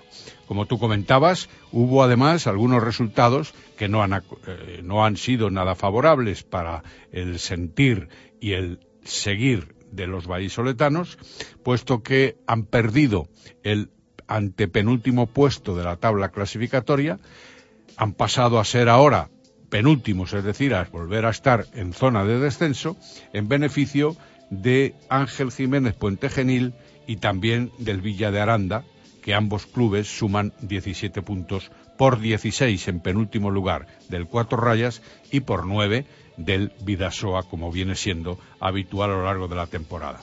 Fertiberia Puerto de Sagunto 22, Juan Fersa Grupo Fegar 25, para que los asturianos vayan arañando y acercándose a la salvación. Global Caja Ciudad Encantada 28, Morrazo, Cangas de Morrazo 26, para que no puedan decir todavía su alirón particular los gallegos. Villa de Aranda 28, Vidasoa Irún 22, era el partido donde se centraba la visual vallisoletana y también 31-23, victoria del Naturhaus sobre el Ángel Puente Ángel Jiménez Puente Genil, que nos le deja también un poquito mollar y cercano. Pero vamos a ver lo que ocurre el próximo fin de semana. Hay que mejorar, evidentemente, de aquí en los cinco últimos partidos que restan. Bueno, el próximo fin de semana y antes. Bueno, este no, el, siguiente, el siguiente, porque este no lo va a ver. Si hay partido mañana, el siguiente fin de semana no se Por eso te digo que hay que mejorar mañana ya, que bueno, el, partido hay que jugarlo. Eso lo presume Nacho González. Vamos a escuchar a, Nacho que dice esto del, del partido de la derrota en Huesca. Bueno, pues nos faltó posiblemente, eh, a ver, eh, una continuidad, sobre todo quizá en la línea de la portería, que, en la segunda parte pues bajó un poquito. Yo creo que en defensa estuvimos a muy buen nivel, en ataque a muy buen nivel, y luego que su portería también estuvo muy bien. Luego hay unos minutos que nos quedamos con cuatro, que fue ahí justo el, el, eh, el parcial que nos hicieron ellos en contra, que íbamos bastante bien, pues se acercaron a uno y yo creo que cuando nos quedamos con cuatro es cuando nos hicieron ahí el 13 3-1, cosas así, ya se pusieron ellos por delante y luego pues estuvimos el rato pues 4, 3, 2 y no nos terminábamos de, de, acercar. Ahí pues el tema arbitral no nos hizo daño, sobre todo pues eso con una, exclusión de Roberto Pérez fueron seguidas, una por, por, por, simular, entre comillas, o eso es lo que creyó el árbitro, por simular una, una falta de ataque, que luego en el otro campo no se tiene el mismo criterio y las, en la siguiente acción una exclusión a Paco yo creo y un 7 metros entonces pues ahí te quedamos con cuatro y estamos muy, muy fastidiados. Y luego pues el tema de, de la portería, pues que quizá alguna defensa muy buena, pues algún, algún balón claro pues no, no, no lo coge y Rodrigo que cogió bastantes más. Rodrigo, igual que en la primera parte él no estuvo fino, en la segunda sí que estuvo. Yo creo que en el resto de, de facetas fue un partido muy completo, eh, con pequeños errores que todos los jugadores tienen y que si no tuviesen no estarían en, en Valladolid. Y, y bueno, nosotros contentos con el juego, lo que pasa pues siempre te, te, queda esa cosita de poder haber puntuado. También es verdad que para poder puntuar en este tipo de cancha, pues tú tienes que hacer el partido perfecto. Y pues eh, sobre todo ahí en la segunda parte, pues no, no estuvimos. Partido de matrícula de honor y, de notable sobresaliente fue el del cuatro rayas eh, Valladolid sobre el hecho de volver a caer en puestos eh, de descenso, como nos decía Marco, ahora es penúltimo el balonmano Valladolid, decía esto su entrenador. Sí, bueno, nosotros sabíamos que, y ahora más con este partido de Barcelona, que, lo lógico era que nos volviésemos a meter. Eh, esto pues de una jornada a otra, pues ahora unos tienen más peligro que, los que creíamos que tenían hace dos jornadas. Pues esto hasta la última jornada yo creo que no se va a decidir nada. Tenemos que seguir peleando, saber que este partido es muy difícil y a partir del siguiente pues eh, cada partido tiene que ser una final y hay que intentar puntuar sabiendo de la, de la dificultad también que, que entraña, que todo el mundo tiene que que, que está luchando por puntuar, el calendario que tiene la gente, por los refuerzos que han tenido la totalidad de equipos que están luchando por la, por la parte baja y por los descensos. Y bueno pues nosotros a, mirarnos solo a nosotros. O sea es muy importante no, no verla no, no estar pendiente de la clasificación. Solo lo que tenemos que hacer es seguir trabajando y seguir mirando el siguiente partido las palabras de Nacho González. Marco, mañana le escucharemos en la previa del partido frente al Barça, que se va a jugar en, Huerta del Rey. Y bueno, pues un partido para eh, soñar, pero también para darle, evidentemente, el punto de realidad de casi imposible que, que tiene un enfrentamiento frente a un todopoderoso como es el conjunto blaugrana, ¿no? Sí, sí, naturalmente eh, parece una exageración, pero de ilusión también se vive poder pensar en la victoria. Lo que sí es importante es que el equipo vallisoletano adquiera confianza, que se trate en ciertos minutos, en ciertos momentos, en ciertas acciones, sean individuales o colectivas, de tú a tú con el conjunto catalán y evidentemente eso pueda repercutir favorablemente en el aspecto sentimental, en el aspecto psíquico de los nuestros. Eh, no hay que pensar, evidentemente, que el Barcelona, que acaba de proclamarse, como decíamos antes, campeón de liga, venga en plan de sesteo, porque obviamente son jugadores de una elevadísima profesionalidad y hay que tener en cuenta que dentro de muy poquitas fechas van a tener su primer compromiso de una fase más en lo que es la Champions, la, la, mejor competición del mundo de clubes. Así que ninguno de ellos se puede dormir, pero sí, en cualquier caso, se les puede tratar, como digo, de tú a tú en algunos momentos para restablecer la autoestima de los jugadores vallisoletanos después del pequeño palo cosechado en eh, Huesca. Algo más para cerrar capítulo masculino, al menos eh, comentaremos lo de lo del aula, ¿no? Que, que, os hizo disfrutar muchísimo frente a Vera Vera y que casi, casi, casi lo consigue, ¿no? Exacto, a partir del minuto 20 de la primera parte, un parcial de 6 a 10 para los de Miguel Ángel Peñas hizo soñar al siempre buen aficionado público y que se dio cita además en una numerosísima cantidad en las gradas de Miriam Blasco. Se llegó al descanso con un 16 a 13. En la segunda parte se siguió hasta el minuto 16 con un 20-20. Eh, Después ya el equilibrio fue notable y el eh, Vera Vera, reciente campeón de la Copa de Su Majestad la Reina, no dejó escapar la oportunidad que tenía para albergar ese triunfo en la última, en el último momento, en la última opción, puesto que además el balón llegó a la posesión vallisoletana, pero su guardameta, también proclamada en el 7 mejor de la reciente Copa de la Reina, se encargó de detener lo que podría haber significado un nuevo empate en los instantes finales. En cualquier caso, el Veravera encabeza la tabla clasificatoria y hay un partido, el próximo, no esta semana tampoco, sino después, que puede decir mucho en el devenir del aula cultural lo iremos comentando, pero es el encuentro Elche-Mustang,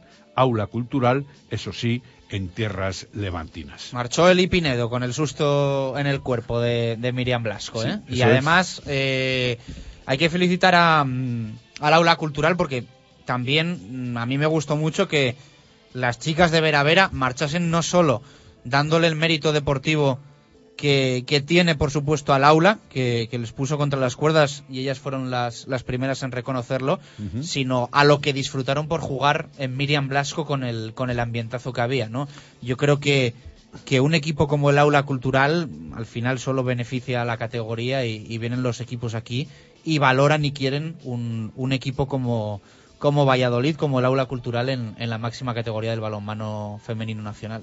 Sí, en ese sentido los dos equipos quedaron satisfechísimos, por supuesto el equipo propio, el aula cultural, pero también fue reconocido la labor la excelente labor, la capacidad de remontada, el buen juego, esquemáticamente muy bien concebido del propio Vera Vera, para que el público eh, y se mezclara incluso con algunas de las jugadoras vascas e incluso también que alguna de estas subiera a la grada a saludar a determinadas personas. Al final todo el mundo muy contento y el Twitter hasta arriba de lo que era la relación y la reacción post al encuentro. Felicidades para Laura Cultural. Mañana más, Marco. Eh, lo repasamos un poco más ampliamente y hacemos la previa pura y dura del, del partido del balonmano Valladolid frente al Vasco. Pues así se hará, sí señor. Abrazo, Hasta chao. mañana. 2 y 21 minutos de la tarde. Analizamos también la derrota del Club Baloncesto Valladolid frente a Murcia en Pisuerga.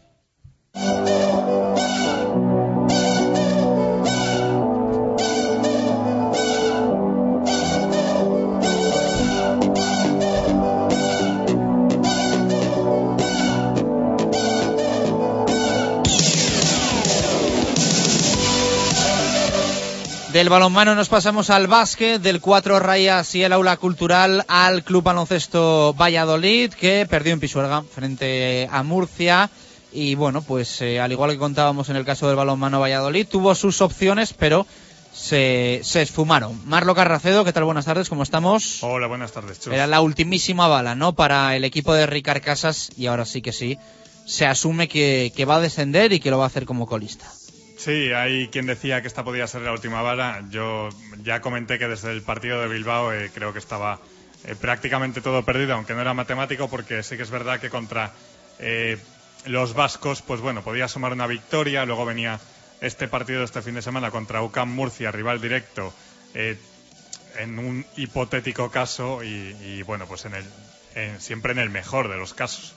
Habías sumado dos, estabas con cinco y a dos de Manresa eh, que bueno, que, que no, hubiese, no hubiese sido lo mismo de aquí a, a las siete jornadas que quedan.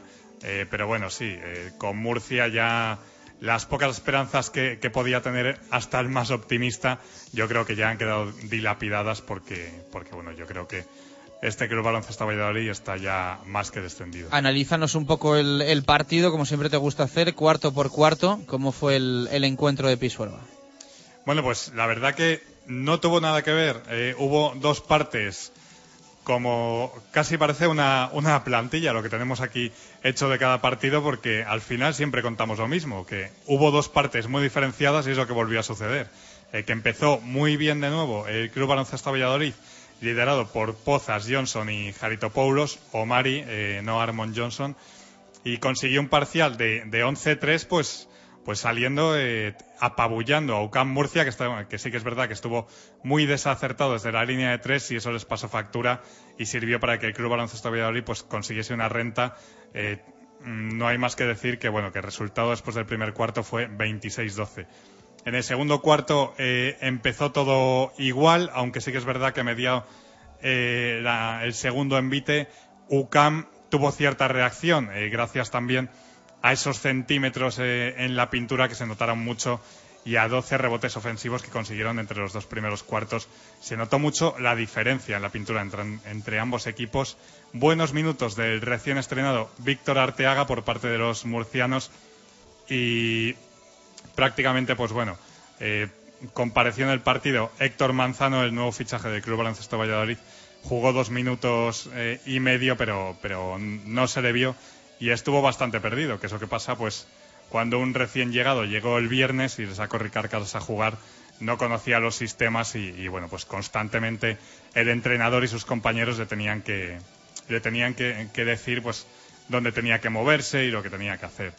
Eh, y el tercer cuarto pues fue la, de, la debacle para los vallisoletanos, para los de Ricard Casas, porque en los primeros cinco minutos eh, esos 12 puntos de ventaja que se llevaron al descanso eh, ya los terminaron de, hundir con un parcial de 4-14 dirigidos por un gran Bernie Rodríguez, que si bien no terminó con grandes estadísticas, pues de Asperi. Perdón, la experiencia fue, pues fue vital eh, para su equipo. Y bueno, pues el último cuarto ya fue un poco. Eh, Murcia volteó el marcador en los primeros instantes del cuarto y ya pues llegó lo de siempre, ¿no? Malos tiros de Anjusic, malas elecciones de, esta vez de, de, Armon Johnson, que se le notó también. Eh, fue un mal partido. Omar Johnson, pues también se, se contagió de, de, eso que hace a veces Anjusic, eh, que mmm, contagia a sus compañeros y hace el partido algo anárquico. Y ahí, pues ya, eh, UCAM Murcia eh, tuvo un final, si no cómodo, eh, porque estuvo apretado el marcador, tampoco se vio que pudiera, que pudiera ya conseguir el partido el conjunto de Ricard Casas. Vamos a escuchar precisamente al técnico catalán en rueda de prensa. Esta era la valoración que hacía al término del partido. Bueno, dos partes diferenciadas. La primera con, con mucha capacidad, con mucha movilidad, con mucho juego de equipo, fácil. Y la segunda, pues completamente al revés, difícil. Está claro que hoy ha sido una situación de, juego de equipo que en momentos difíciles, pues bueno, lo que llevábamos haciendo bien hemos pasado a llevarlo a hacer mal, en parte por la defensa del equipo contrario, pero también en parte por nuestra propia disciplina de juego. Eh, momentos complicados, pérdidas de balones, contraataques fáciles y la tónica pues ha invertido y de ahí el resultado. Le preguntaban también al entrenador del Club Baloncesto Valladolid cómo se las arregla para seguir sacando energías con los malos partidos y malos resultados de su equipo. Bueno, pues, pues, pues trabajando cada día, pues después del partido de hoy que estábamos bien y al final hemos perdido, pues tener la capacidad al día siguiente de volver a, a trabajar, de volver a corregir cosas. Nosotros hoy hemos tenido un problema importante en lo que es la disciplina de juego. Eh, claramente, y es así, ¿vale? Eh, en, situaciones donde, donde hay jugadores que aún no están ajustados completamente al tema del juego y menos en los momentos difíciles. Entonces hemos jugado situaciones claras de juego, hemos perdido balón por una capacidad de, de dinámica táctica ofensiva baja mm, y este es el proceso que va siguiendo, teniendo paciencia con eso, intentar al día siguiente, pues bueno, volver a trabajar sobre eso y el próximo día con la dificultad de hacerlo bien y no hacerlo como lo hemos hecho hoy. Te pregunto, Marlo, por los árbitros, no sé hasta qué punto eh, fueron decisivos en los dos últimos cuartos del partido. Pues de los árbitros, ¿qué vamos a contar, no? De, de los árbitros de esta liga endesa que muchas veces eh, sí que es verdad. Eh, y al final pasa como, como en el fútbol. Eh, perjudican muchas veces a equipos como el Club Baloncesto Valladolid, que, que bueno, pues que está eh, desahuciado desde hace varias jornadas y sí que es verdad que, que, hubo varias jugadas en las que influyeron y en las que sí que eh, se decantaron a favor de, Murcia cuando, cuando, bueno, pues no debía ser así. Dicho esto, mmm, creo que no tienen culpa, culpa de cara al resultado final porque el Club Baloncesto Valladolid se lo ganó eh, más que a pulso ese resultado final lo ha dicho Ricard Casas. No se puede hablar de los árbitros cuando tienes constantes pérdidas de balón y no sé si Bernie Rodríguez pudo hacer cuatro o cinco bandejas fáciles. Vamos a escuchar al técnico del CB Valladolid al respecto de los colegiados. En, en, en algún aspecto del juego eh, se han empujado mucho las situaciones de recepción de balón y que posiblemente pues en, en algún aspecto de estos pues bueno pues haya podido haber alguna falta no pero uh, es más la responsabilidad nuestra de no haber sido capaces de mover o de tener ese balón que no, que no el arbitral. No voy a escudarme en ello. Pero nuestra realidad, sinceramente, es que en momentos difíciles, cuando un equipo empuja hoy, nuestra dinámica táctica, pues con Lamón en pista, con, con, con Airmon en pista, con jugadores en pista que llevan poco, pues es difícil a veces tener la conjunción necesaria delante de una defensa en el momento en que empuja. Y esta ha sido la capacidad que hemos tenido nosotros hoy mínima, po pobre, ¿no? esa combinación de equipo nos ha faltado. Uh, y bueno, pues como decía al compañero, pues seguir dinamizando esto y aprendiendo los aspectos de juego que aún algunos jugadores no tienen memorizados. Y eso se nota en los momentos difíciles, que es lo que ha pasado hoy. Y le preguntaban por último a Ricard Casas si piensa ganar alguno de los eh, partidos que quedan por disputarse, todo lo que no sea ganar todo, eh, descendería al Club Baloncesto Valladolid, a la Liga Alep. Esta es la respuesta del entrenador.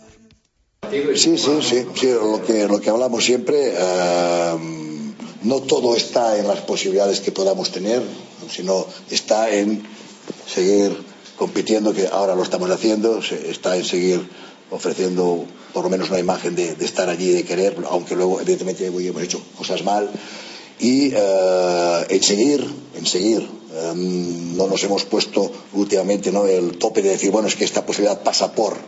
Bueno, es importante, evidentemente es lo más importante, pero hay otras cosas que también continúan siendo importantes, que es como sigamos haciendo las cosas, como sigamos trabajando y como sigamos terminando competitivamente la liga.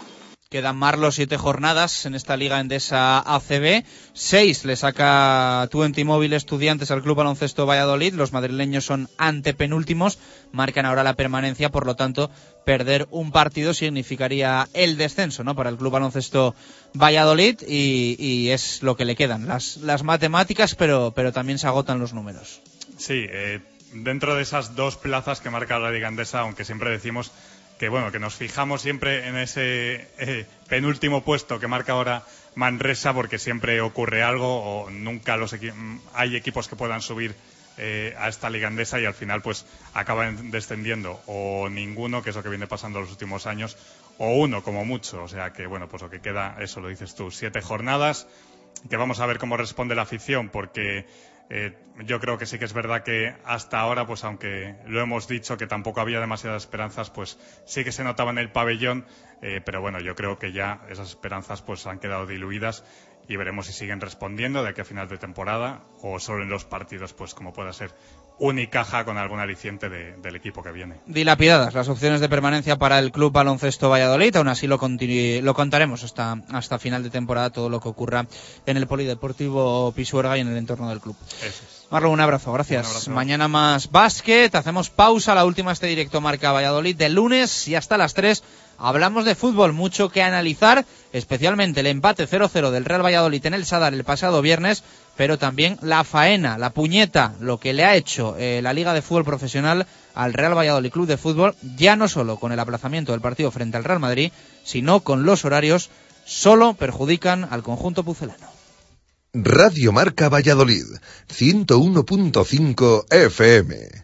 Déjate llevar por un clase A totalmente equipado con llantas de aleación, asientos deportivos, collision prevention assist, faros Visionón y sistema audio CD Bluetooth USB. Con el clase A no frenes tus impulsos. Ahora clase A 180 CDI por 22.900 euros con plan PIB incluido financiando con Mercedes-Benz Financial Services. Adarsa, concesionario oficial Mercedes-Benz, Avenida de Burgos 57. Ansecanal, empresa nacida en el Parque Tecnológico de Buecillo, le ofrece servicios cualificados de instalación de canalones, impermeabilizaciones, trabajos en vertical y mantenimiento de comunidades. Contacte con nosotros en el Parque Tecnológico de Buecillo, apartado de correos número 55 o en el teléfono 607 30 41 55. Ansecanal, trabaje con la garantía de profesionales.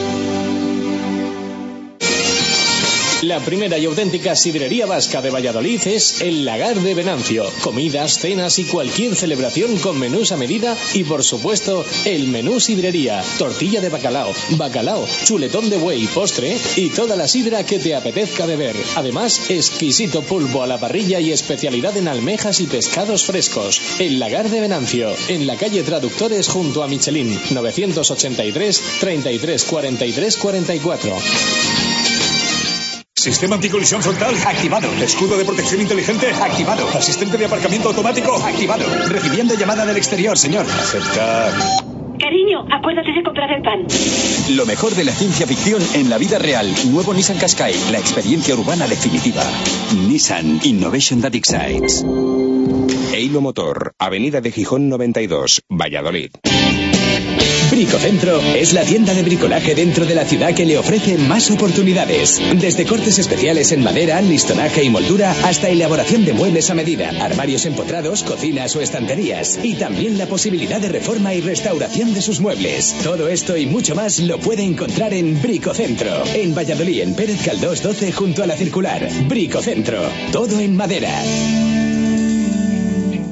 Imagina un Kia Carens desde 13.600 euros, un C desde 10.500 euros o un Río desde 7.100 euros. Ahora es posible, gracias a nuestro décimo aniversario. Las mejores ofertas en tu concesionario Kia del 21 al 30 de marzo. Financiado con Santander Consumer antes del 30 de marzo. Consulta condiciones en kia.com. Kia, calidad con 7 años de garantía. Por favor, una de callos. Tenías razón, están buenísimos. Son como los de la abuela. Da igual lo que pidas, todo está delicioso. Los callos, la oreja, los torreznos, las tortillas. Bodega Los Arcos de Pepe, en calle Dársena 2, La Victoria. Directo Marca Valladolid. Chus Rodríguez.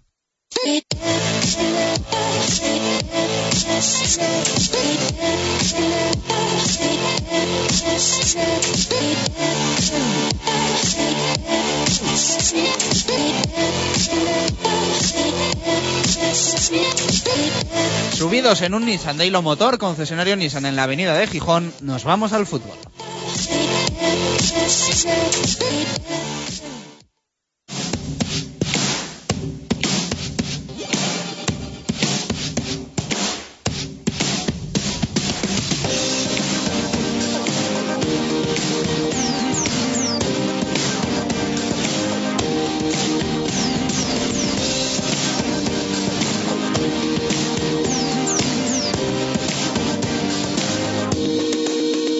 2 y 36 minutos de la tarde. Vamos con el fútbol en directo Marca Valladolid. Mucho que analizar, mucho que contar. Queda lejos ya el partido del viernes, pero aún así queremos hablar de ello porque no hemos tenido oportunidad hasta el día de hoy. Javier Heredero, ¿qué tal? Muy buenas, ¿cómo Muy estamos? buenas, buenas tardes. Bueno, empate 0-0, reparto de puntos, decimocuarto de la temporada. Ah. Eh, yo me arrepiento de no haber apostado durante todo el año a, a los empates del Real Valladolid. ¿eh? Es terrible, ¿eh? 14, yo creo que incluso vamos a llegar a 15 y 16 empates. Es prácticamente a mitad de los partidos empatados. Es una cifra que va a estar entre el récord, o si no es el récord, de la primera división de toda la historia, o cercana, desde luego. Dijo Juan Ignacio una previa que no quería empatar porque se conocía ya como don empatito. Pues al final un empate más y, y tuve sensación durante, durante muchos minutos que el equipo no quería ganar porque hubo un momento del partido ¿no? en que el equipo... No, Don Empatito no, dijo... Sí, sí, que era don empatito. Eh, ¿Pero eso cuándo lo dijo? En la previa del el jueves fue la previa, ¿no? Él se había llamado Empatero. Empatero. Empatero, Empatero, ¿no? eso, empatero. Bueno, pues digo que durante muchos minutos el equipo dio la sensación de que no quería ganar.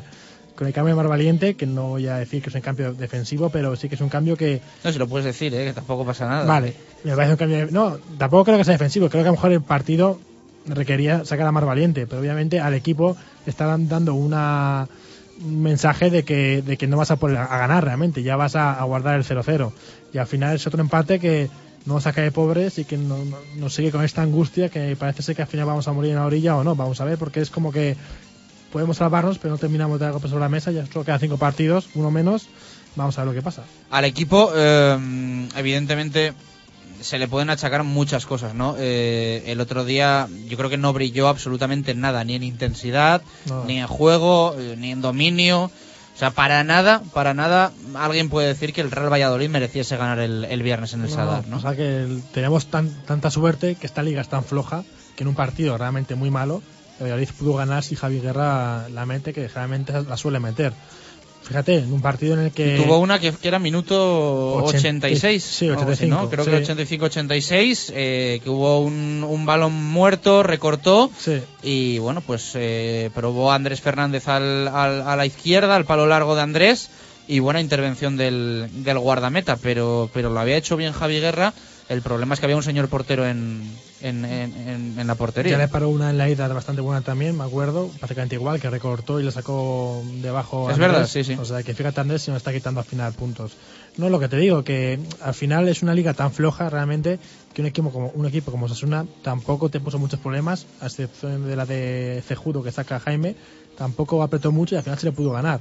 Estamos en una liga tan floja con Ya, pero ¿cuántas mal- veces hemos pensado eso, no? Es, Ya, es es- quizá lo, sí. lo positivo, ¿no? Que en los Sí. 14 empates el Real Valladolid pudo sacar más en los 14, pero eh, demuestran también que no es fácil ganar al, al Real Valladolid. Sí, eso demuestra que no es fácil, pero claro, lo que demostramos una vez más es que nosotros ganamos de manera también muy complicada, teniendo en cuenta además que es que casi no generamos ocasiones de gol, porque excepto la de Javi Guerra, la del larguero de Víctor en el córner, eh, creo que ninguna acercamiento más. Una de dos que en la primera parte, minuto 5, que se duerme y le quita la cartera a Rivas, y el resto del partido, ni ninguna jugada de balón parado, obviamente, que no, no damos una, ni ningún acercamiento con peligro.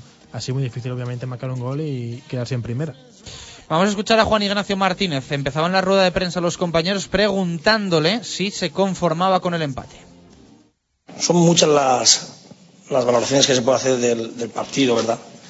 Nosotros hemos planteado el partido con un 11 buscando un juego de banda, el juego con más combinativo, pero sabíamos de la dificultad, primero del rival, sobre todo, y después de muchas veces de las dimensiones del Sadar, sin ser un campo pequeño, pero sí que es un campo que realmente tiene que estar muy, muy de puntillas, ¿no? Bueno, cuando no tienes ese plan, hemos buscado otras alternativas buscándole, pues bueno, al rival también. En la primera parte, fíjate, queríamos que no pasara nada en el inicio para que los Asuna sabíamos perfectamente que nos podía meter a portería sin embargo el zapatazo de, de Cejudo en la escuadra, ¿no? que se hubiese quedado carita. Y luego pues el partido ya lo habéis visto todos, ha sido un partido pues, bueno, de- típico de este momento de altura de temporada, de dos equipos que se están jugando la supervivencia, por lo que estás comentando del punto. Yo siempre digo que sumar es importante, pero ya lo decía el otro día, ¿no? que nosotros nos gustaría sumar de tres en tres y hoy no ha podido ser. Bueno, pues al final se tuvo que conformar el Real Valladolid con el reparto de puntos. Eh, también le preguntaban en esa conferencia de prensa si se notaba lo que se jugaba el Real Valladolid. Bueno, son maneras de, de verlo. El, ellos juegan entre su afición, con el empuje, con esas cosas, pero yo sinceramente, o yo a lo mejor veo otro partido desde abajo, he visto pues bueno, un partidazo que no hemos sido capaces de, de equilibrar el- la intensidad y el trabajo de Osasuna, pues hemos perdido. Entonces es- ellos se dan muy pocas opciones, las opciones que hemos tenido, pues bueno, ellos también las han neutralizado muy bien y venir al Sadar y que el Osasuna también genere tan poco, tan poco peligro dice mucho del buen trabajo que ha hecho también el Real Valladolid. Bueno, pues eh, acababa diciendo Juan Ignacio un poco lo que sacamos en conclusión de, de tantísimos empates, que no es que no es fácil ganar a, a este equipo. ¿Osasuna te, te gustó o en la línea del Pucela, yo creo? Sí, ¿no? igual, ¿no? Sin más. Un partido muy plano también Osasuna, que no genera ocasiones. Ya decíamos que no es el equipo antaño que te aprieta, que te eh, lanza balones arriba para luchar. Bueno, quizás ellos deben estar más preocupados porque juegan en casa y han perdido oportunidad de dejar un equipo tocado. Pero obviamente Osasuna al final eh, creo que con esta línea que tiene se va a salvar, teniendo en cuenta que tiene en casa dos partidos más. Vamos a ver lo que pasa al final porque tampoco es que ellos hicieran un gran partido, como digo. Supongo que también ellos están esperando a que tanto como Getafe, Almería Valladolid eh, fallen porque tienen tres abajo que aparte de Valladolid. Así que al final, bueno, un, un equipo muy muy normalito, como son todos los de abajo realmente, porque exceptuando el Rayo que está jugando muy bien últimamente, del resto de equipos, incluido Celta, llevan 10 partidos que están eh, dando S y hay mucho miedo a perder. ¿A quién le sabe mejor el punto? Esto dice el entrenador del Pucela. En este momento a ellos mucho mejor porque te sigue ganando el golaveraje, te sigue ganando en la clasificación, son muchas las circunstancias, es una jornada menos, ¿eh? todas esas cosas al final se, se notan, ¿no? Pero nosotros, bueno, dentro de, la circunstancia, dentro de todo el acontecido del partido, nos tenemos que muy contentos también del buen trabajo que ha hecho el grupo. Yo creo que hemos, eh, hemos competido, hemos, eh, bueno, por los momentos también nos tenemos nuestras opciones, sabiendo la dificultad, ¿no? Opciones, bueno, eh, tuvo el Real Valladolid, sobre todo con la de Javi Guerra, pero ocasiones claras muy pocas, ¿no? Y yo creo que la del malagueño, una de Óscar al poco de comenzar el partido, que volvimos a decir, Óscar, ¿qué te pasa? Sí. Óscar, ¿qué te pasa? Y después el, el larguero de Víctor Pérez en ese, en ese gol que acaba, en ese córner que casi acaba en gol olímpico. Sí, ¿no? bueno, y la última, la más valiente que saca Jeffrey en la falta. Bueno, es verdad, sí, sí. pero que bueno no sé si remata Mark si yo no sé cuánto realmente a qué distancia pasó el palo porque las cámaras no son buenas realmente no sé si es Yo creo que ocasión- remata Mark y, y que uf, a mí me pareció clara, ¿eh? sí. Sí, sí, bueno pues esa puede ser yo realmente la vi dentro ¿eh? cuando la estaba viendo en el partido la vi dentro porque quería verla dentro obviamente pero al final ya te digo se cuentan con las manos de los dedos de una mano las, las ocasiones así es muy difícil mantenerse en primera si quiere realmente ganar un partido No tuvo muchas más Osasuna, pero sí también alguna clara. Estuvo muy bien Jaime, Sí. eh, ¿no? Sobre todo en un, en un mano a mano. Luego el, el disparo potente lejano de Cejudo, que también se, se estrelló contra el travesaño. Pero bueno, también dice mucho que Jaime fuese el mejor del, del Real Valladolid el una, viernes, ¿no? una vez más. Eh, contra Valencia también fue casi el mejor. Contra Real también prácticamente fue el mejor, que nos libró de un par de goles más. Al final, cuando tu portero es el que el mejor está jugando y el que destaca, es que el equipo no lo ha hecho realmente muy bien. Y Jaime paró esa, paró una falta también que se la encontró un poquito con las manos y arriba estuvo muy seguro con los puños. Así que creo que realmente hay que decir que Juan Ignacio de momento sí que ha acertado en el cambio de Jaime, aunque victorias de momento solo llevamos una con él. Bueno, Mariño tampoco lo estaba haciendo mal, pero ya decimos que, que, bueno, al final yo creo que no sé si, si ha demostrado acertar o no acertar, pero desde luego fallar parece que no, que no ha fallado y que buscaba algo más, más allá de- del cambio en sí en la portería, un tema de, de actitud, de, de contagio al resto de compañeros que yo creo que por momentos también ha, ha encontrado el equipo. Eh, decía Juan Ignacio que, que el Real Valladolid había tenido oportunidades para llevarse los tres puntos. Sí, bueno, ellos también han tenido lo que comentábamos, reparaciones. Son partidos que ahora mismo entran tantas circunstancias en el cual los jugadores pues bueno, juegan muchísimo, muchísimo, con much- nervios, eh, no están fluidos. Fíjate nosotros, con un mediocampo como Álvaro y Víctor, yo creo que la apuesta estaba clara, queríamos jugar con nuestra filosofía, y decir, en un momento que no puedes, porque el rival en ese momento te está haciendo, como bien comenta, parece que juegue más, no es que juegue, es que te aborda, te acosa, ellos tienen muchísimo mérito también por, por, por su fútbol, ¿no? Y esas cosas al final pues le ha dado a ellos su, su resultado. Bueno, pues las eh, palabras de, de Jim en, en rueda de prensa, luego le vamos a escuchar también hablar del, del tema del, del calendario y de los 16 días que va a estar sin, sin competir el eh, Real Valladolid. Eh, un poco a nivel de los cambios, comentabas lo de lo de Marc Valiente, que, que entraba en el tramo final, que nuevamente supuso, pues bueno, ese ese cambio que genera dudas, ¿no? De, Sí. si, de si Juan Ignacio va o no va por el partido, porque antes sí que había dado muestras de ir a por la victoria, ¿no? Cuando dio entrada a Manucho, A Manucho. dejando a Óscar y a Javi Guerra sobre el campo. Sí, la verdad es que, bueno, el primer cambio, creo que el de Manucho, fue incluso tarde, porque viendo cómo estaba la primera parte y viendo cómo estamos jugando, si vas a jugar a balonazo, realmente, ¿por qué no sacas antes a Manucho? Y lo de Mar Valiente fue, yo digo, es un poco de dar ese mensaje al equipo de que el empate nos vale. También es cierto que el Osasuna estaba apretando mucho por arriba y Mar Valiente es fuerte balones- en balones aéreos. Y el último cambio en el 90 ya, pues es el cambio yo creo que ya para, no sé si perder tiempo o para intentar la, una última con Jeffren, que también vaya papelón de Jeffren, que viene aquí en enero como El Salvador, como el jugador que viene a sustituir a Patrick Ebert para dar ese salto de calidad y se ves jugándote la salvación y te saca el minuto 90. Bueno, eh, mm, vamos a ver, como todos los días o casi todos, no estoy plenamente de acuerdo contigo. Papelón para Jeffren, pero él no se ha ganado de momento tener más papel que ese. No, no, no, hombre, más papel que salir en el 90, digo yo que sí. Yo creo que de momento no. Yo creo que él no ha hecho méritos de momento para jugar más minutos. Es que para jugar tres minutos, prácticamente, te voy a decir, es mejor que ni le saques ya. Personalmente pienso, ¿eh? porque a un jugador eh, mentalmente le estás matando. No es que hagas un cambio con 0-1, que lo entiendo, para que. Bueno, pero es que un jugador de fútbol tiene que estar preparado para todas esas cosas. Y entonces la cantidad de jugadores que entran en el tiempo de descuento para, para rascar unos segundos al crono. O sea, es que si, si el Pero jugador cuando- no está dispuesto a eso y si no está preparado para eso, Entiendo que lo hagas con 0-1 ganando, pero si vas 0-0 realmente y quieres ganar el partido, hacer un cambio de 90 realmente lo que está haciendo es perjudicar, a no ser que vaya por el empate. Si después me dices que el empate no, no lo querías, no entiendo el cambio de 90. Es lo que yo creo. Si me dices que el empate vas a por el empate, pues lo entiendo, pero si me dices que no, no, queríamos ganar y haces un cambio de 90, son cosas que yo no entiendo. yo creo que Jeffren eh, de momento no ha demostrado nada como para, para ser titular. Es No, mi opinión. Eso sí. y que eh, la carita que tenía el otro día creo que se la podía haber ahorrado. O sea, porque hay muchos jugadores en el Real Valladolid con, con ese rol y qué pensarán los que no están ni convocados o los que se quedan en el banquillo. O sea, al final, no sé, es mi opinión, ¿eh? Yo creo que no le hace ningún bien eh, la carita que tenía el otro día Jeffren cuando iba a entrar en el, en el terreno de juego. Yo también en parte entiendo que hay que ser profesional, pero también en parte entiendo minuto 90 y estaba Jeffren para salir y Juan Ignacio por detrás hablándole. Yo creo que Jeffren diría, hombre, que me quedan tres minutos, tampoco es necesario que me tengas que decir lo que tengo o no tengo que hacer, ¿no? En tres minutos. No estoy de acuerdo contigo, pero bueno. Eh, vamos, a escuchar a, vamos a escuchar a Oscar González en el flash de, de Mediapro una vez concluya el partido. Pues la verdad que no es un campo fácil, bueno, un empate a cero que, que a nosotros tampoco nos vale mucho, a ellos les deja también en la misma situación y la verdad que partido extraño, feo y con poco juego. No, pero bueno, visto lo visto tampoco viene mal porque, porque bueno, eh, ellos lo han intentado más, han estado más cerca del gol y al final pues bueno, 0-0 es bueno. Pues hombre, es negativo porque ves que los demás juegan y a lo mejor suman y tú no, no puedes sumar, pero bueno, al final eh, tendremos los mismos partidos. Pues sí, porque, porque estamos en unos puestos que son muy difíciles y, bueno, todavía tenemos que ganar bastantes partidos. Las palabras de Óscar González. Eh, bueno, eh, a ver, tema clasificación.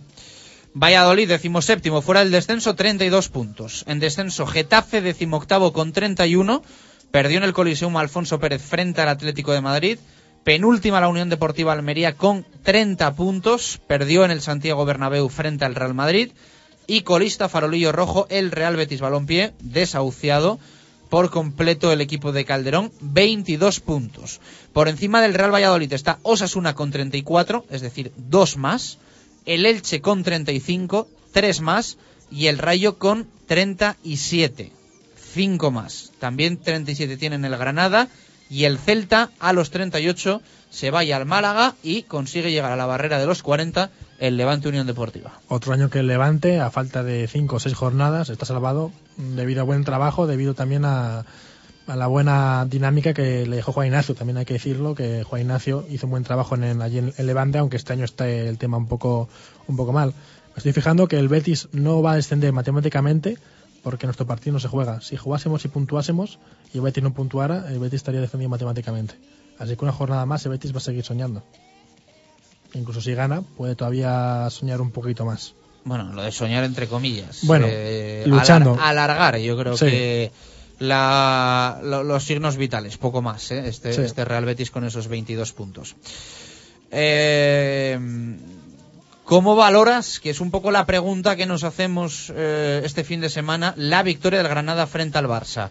Un Granada que ahora tiene 37, que si hubiese perdido tendría 34, dos más que el Real Valladolid, y que en la última jornada visita Zorrilla. Claro. ¿Prefieres al Granada en la pelea y un equipo más abajo o un Granada salvado, un Granada salvado en la última jornada? Sinceramente es una pregunta que he pensado durante todo el fin de semana cuando vio que vi que había ganado. Ya prácticamente me parece me parece mejor que Granada se salve ya la jornada que viene o dentro de dos jornadas y cuando venga aquí no se esté jugando nada. Eh, también es verdad que tampoco he pasado que Andrés Granada no sé si tiene que jugar contra uno de los equipos que está abajo, porque si tiene que jugar en la penúltima o en penúltima contra el Getafe, por ejemplo, también nos convendría que estuviese todavía en la pelea. Así que ya te digo, en el fondo, cuanto más equipos haya mejor, pero teniendo en cuenta que la última jornada va, va a venir aquí, casi mejor que venga salvado y que esos tres puntos los podamos conseguir. También es verdad que si vamos a, a seguir con esta dinámica, seguramente no vamos a depender de nosotros mismos en la última jornada. Mira, al que- Granada le queda Sevilla, Sí. fuera, Rayo en casa.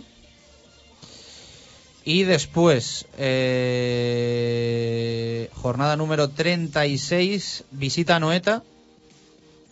Y en la última, eh, en la penúltima, es verdad, recibe al Almería en casa. Claro, es que me sonaba. Y en la última visita al Valladolid. Claro, entonces nos convendría que hasta por lo menos la penúltima, claro, esto ya es puro Mucho pedir. egoísmo y mucho pedir. Mucho que pedir. hasta la es que al penúltima, final, eh, yo lo comentaba en el arranque, es que ahora todos los resultados pueden tener influencia en, el, en el Real Valladolid. Es que hasta un eh, Athletic Málaga que se juega hoy, porque el Athletic está ahora con eh, 59 puntos cuarto, el Almería quinto con 56 y el Athletic va a jugar también contra el Almería, creo. O sea, el Almería va a tener que jugar contra el, el Athletic de Bilbao. Entonces, claro, eh, Claro, sí ¿qué quieres en ese partido? Sí, conviene es que- la última jornada, de hecho. Almería Athletic de Bilbao. Claro. Pues claro, lo mejor es que el Atlético hoy pierda para el Real Valladolid y que en la última jornada se juegue la Plaza Champions con el Sevilla. Claro. Pero es que al final es estar pendiente de absolutamente todos los resultados. Es que fíjate, el Almería puede jugarse contra Granada y Athletic las do- dos últimas jornadas con equipos que ya lo tienen hecho para poder salvarse. Seis puntos que realmente podrían ser para ellos. Así que al final lo que tenemos que hacer es, de una vez, fijarnos en nosotros mismos. Tenemos que ir a Vigo a jugar un partido de vida y muerte otra vez, conseguir ahí los tres puntos y a partir de ahí ya vamos a ver lo que pasa. Bueno, tema calendario. El viernes eh, se dieron a conocer nuevos horarios. Sabíamos ya que el Real Valladolid iba a estar mucho tiempo sin jugar, pero no tanto. Eh, había que saber si jugaba contra el Celta en Balaídos de viernes, sábado, domingo y lunes. Que le tocase lunes era una aberración porque era alargar más el descanso del Real Valladolid, algo que de por sí ya se había demostrado por parte de afición en torno del club que no gustaba y va a la Liga de Fútbol Profesional y pone el Celta de Valladolid el, el lunes Es increíble. haciendo el descanso del Real Valladolid lo, lo más largo posible. Hace el caso más largo y comprime aún más Lo que después va a tener que jugar, que va a ser lunes frente al Celta, sábado contra el Español en Zorrilla, 10 de la noche, Sí. y partido contra el. Real Madrid de, de miércoles en Zorrilla, ¿no? Y lo- Miércoles 7 de Y mayo. luego toda Sevilla, que ya solo falta que en Sevilla nos pongan a jugar el sábado o el viernes, porque ya he visto lo visto. Falta conocer ese horario, pero bueno, viernes no creo, pero bueno, sábado perfectamente te, Pues fíjate. te puede tocar. Con el viaje a Sevilla, que son ocho horas, o en fin, bueno, es que al final eh, uno se da cuenta de que por mucho que nosotros nos quejemos, que se queje la afición, si no se queja que se tiene que quejar, esto es imposible. Y no somos nadie en la liga, es que es, así. Hay que decirlo, es que no somos nadie. Bueno, yo repito lo que dije en el arranque del programa. ¿eh? Hay silencio estampa institucional de Carlos Suárez. Eh, a nosotros el club hemos preguntado y no nos han respondido eh, si ha habido queja oficial o en privado por parte del presidente del Real Valladolid a la Liga de Fútbol Profesional. Yo entiendo que si Carlos Suárez no habla y no alza la voz ante una evidencia tal, eh, ta- tal y tan perjudicial para, para el Real Valladolid, creo que es porque pensará que de alguna forma le, le- pueden compensar a este Real Valladolid. La verdad es que me genera muchas dudas, me genera muchas dudas que no hable ni diga nada Carlos Suárez. Juan Ignacio Martínez sí que lo dijo en sala de prensa en el Sadar.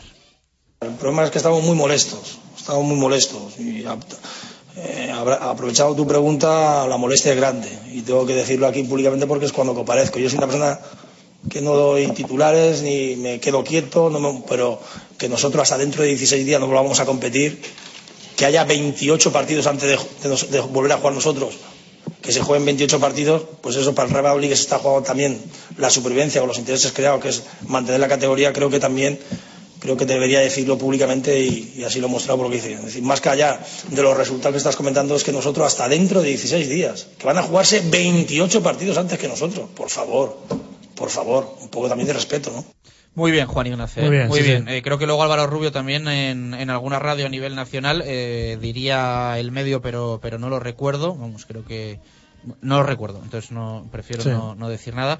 Eh, también habló, pero, pero bueno, ya decimos que falta, ¿no? Esa, esa queja institucional, esa queja Sí. seria, esa queja en un comunicado, Un comunicado, o sea, eh, sí. que- de que se está, ¿no? Pisoteando al, al Real Valladolid y que esto no es, no es justo.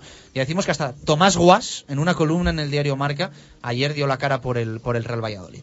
Bueno, pregunta en Twitter, eh, ¿cuántos puntos crees que sacará el Real Valladolid aquí a final de temporada? Celta, Español, Real Madrid, Betis y Granada, recuerden los rivales. Nos habíamos quedado en Pucelano Deportivo que dice, lo único positivo de jugar en 15 días es que Celta, Granada y Español estarán salvados y Betis descendido. Podemos sacar 10 puntos. Como decíamos, también hay ese Granada Almería que, que quién sabe. Diony dice, partido a partido, Fede Valdés entre 8 y 10. Ganamos Español y Granada, empate con Celta y Betis. Digo yo, eh, digo entre 8 y 10 porque no descarto ganar al Betis. Sergio Macías, ojalá me equivoque, pero, pero creo que no más de 6, que no serán suficientes para salvarnos. Para salvarnos harían falta 9.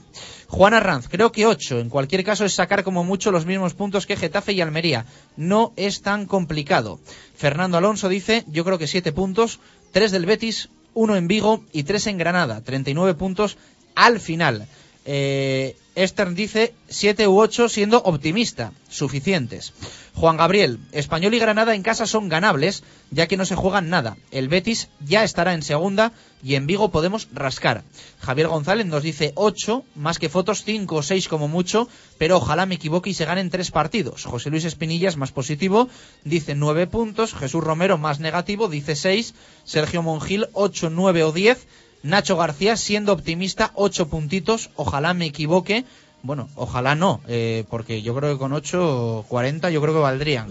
José Ignacio dice 9, los que podemos sacar contra los equipos que no se juegan nada contra nosotros. Frank nos dice 1 del Celta, 1 del Madrid, 3 Español, 1 Betis y 3 Granada. Total 9.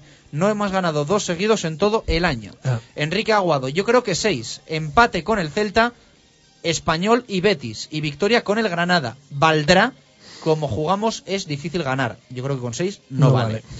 Manuel Centeno nos dice 10, hoy estoy optimista. Miguel 8, Granada y Español y dos empates fuera o una victoria fuera, que entonces serían 9.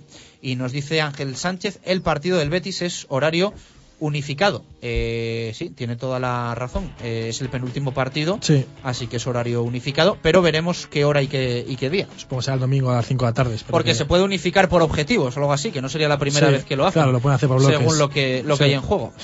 Sí. Así que bueno, aquí lo vamos a dejar. El equipo entrena hoy a las cinco y media de la Cinco tarde después de dos días de descanso. ¿no? Eso, de 5 de la tarde, habrá recuperación como siempre, titulares aparte, suplentes en otra parte y ya mañana partido de preparación frente a la, una combinado de la UEFA de la Federación de Castilla y León. Bueno, pues apuntado queda. Mañana más directo Marca Valladolid. Gracias a todos eh, por las respuestas que hoy han sido muchísimas. Ojalá sean muchos los puntos que sumen de aquí a final de temporada el Real Valladolid. Mañana más. Gracias por estar ahí. Adiós.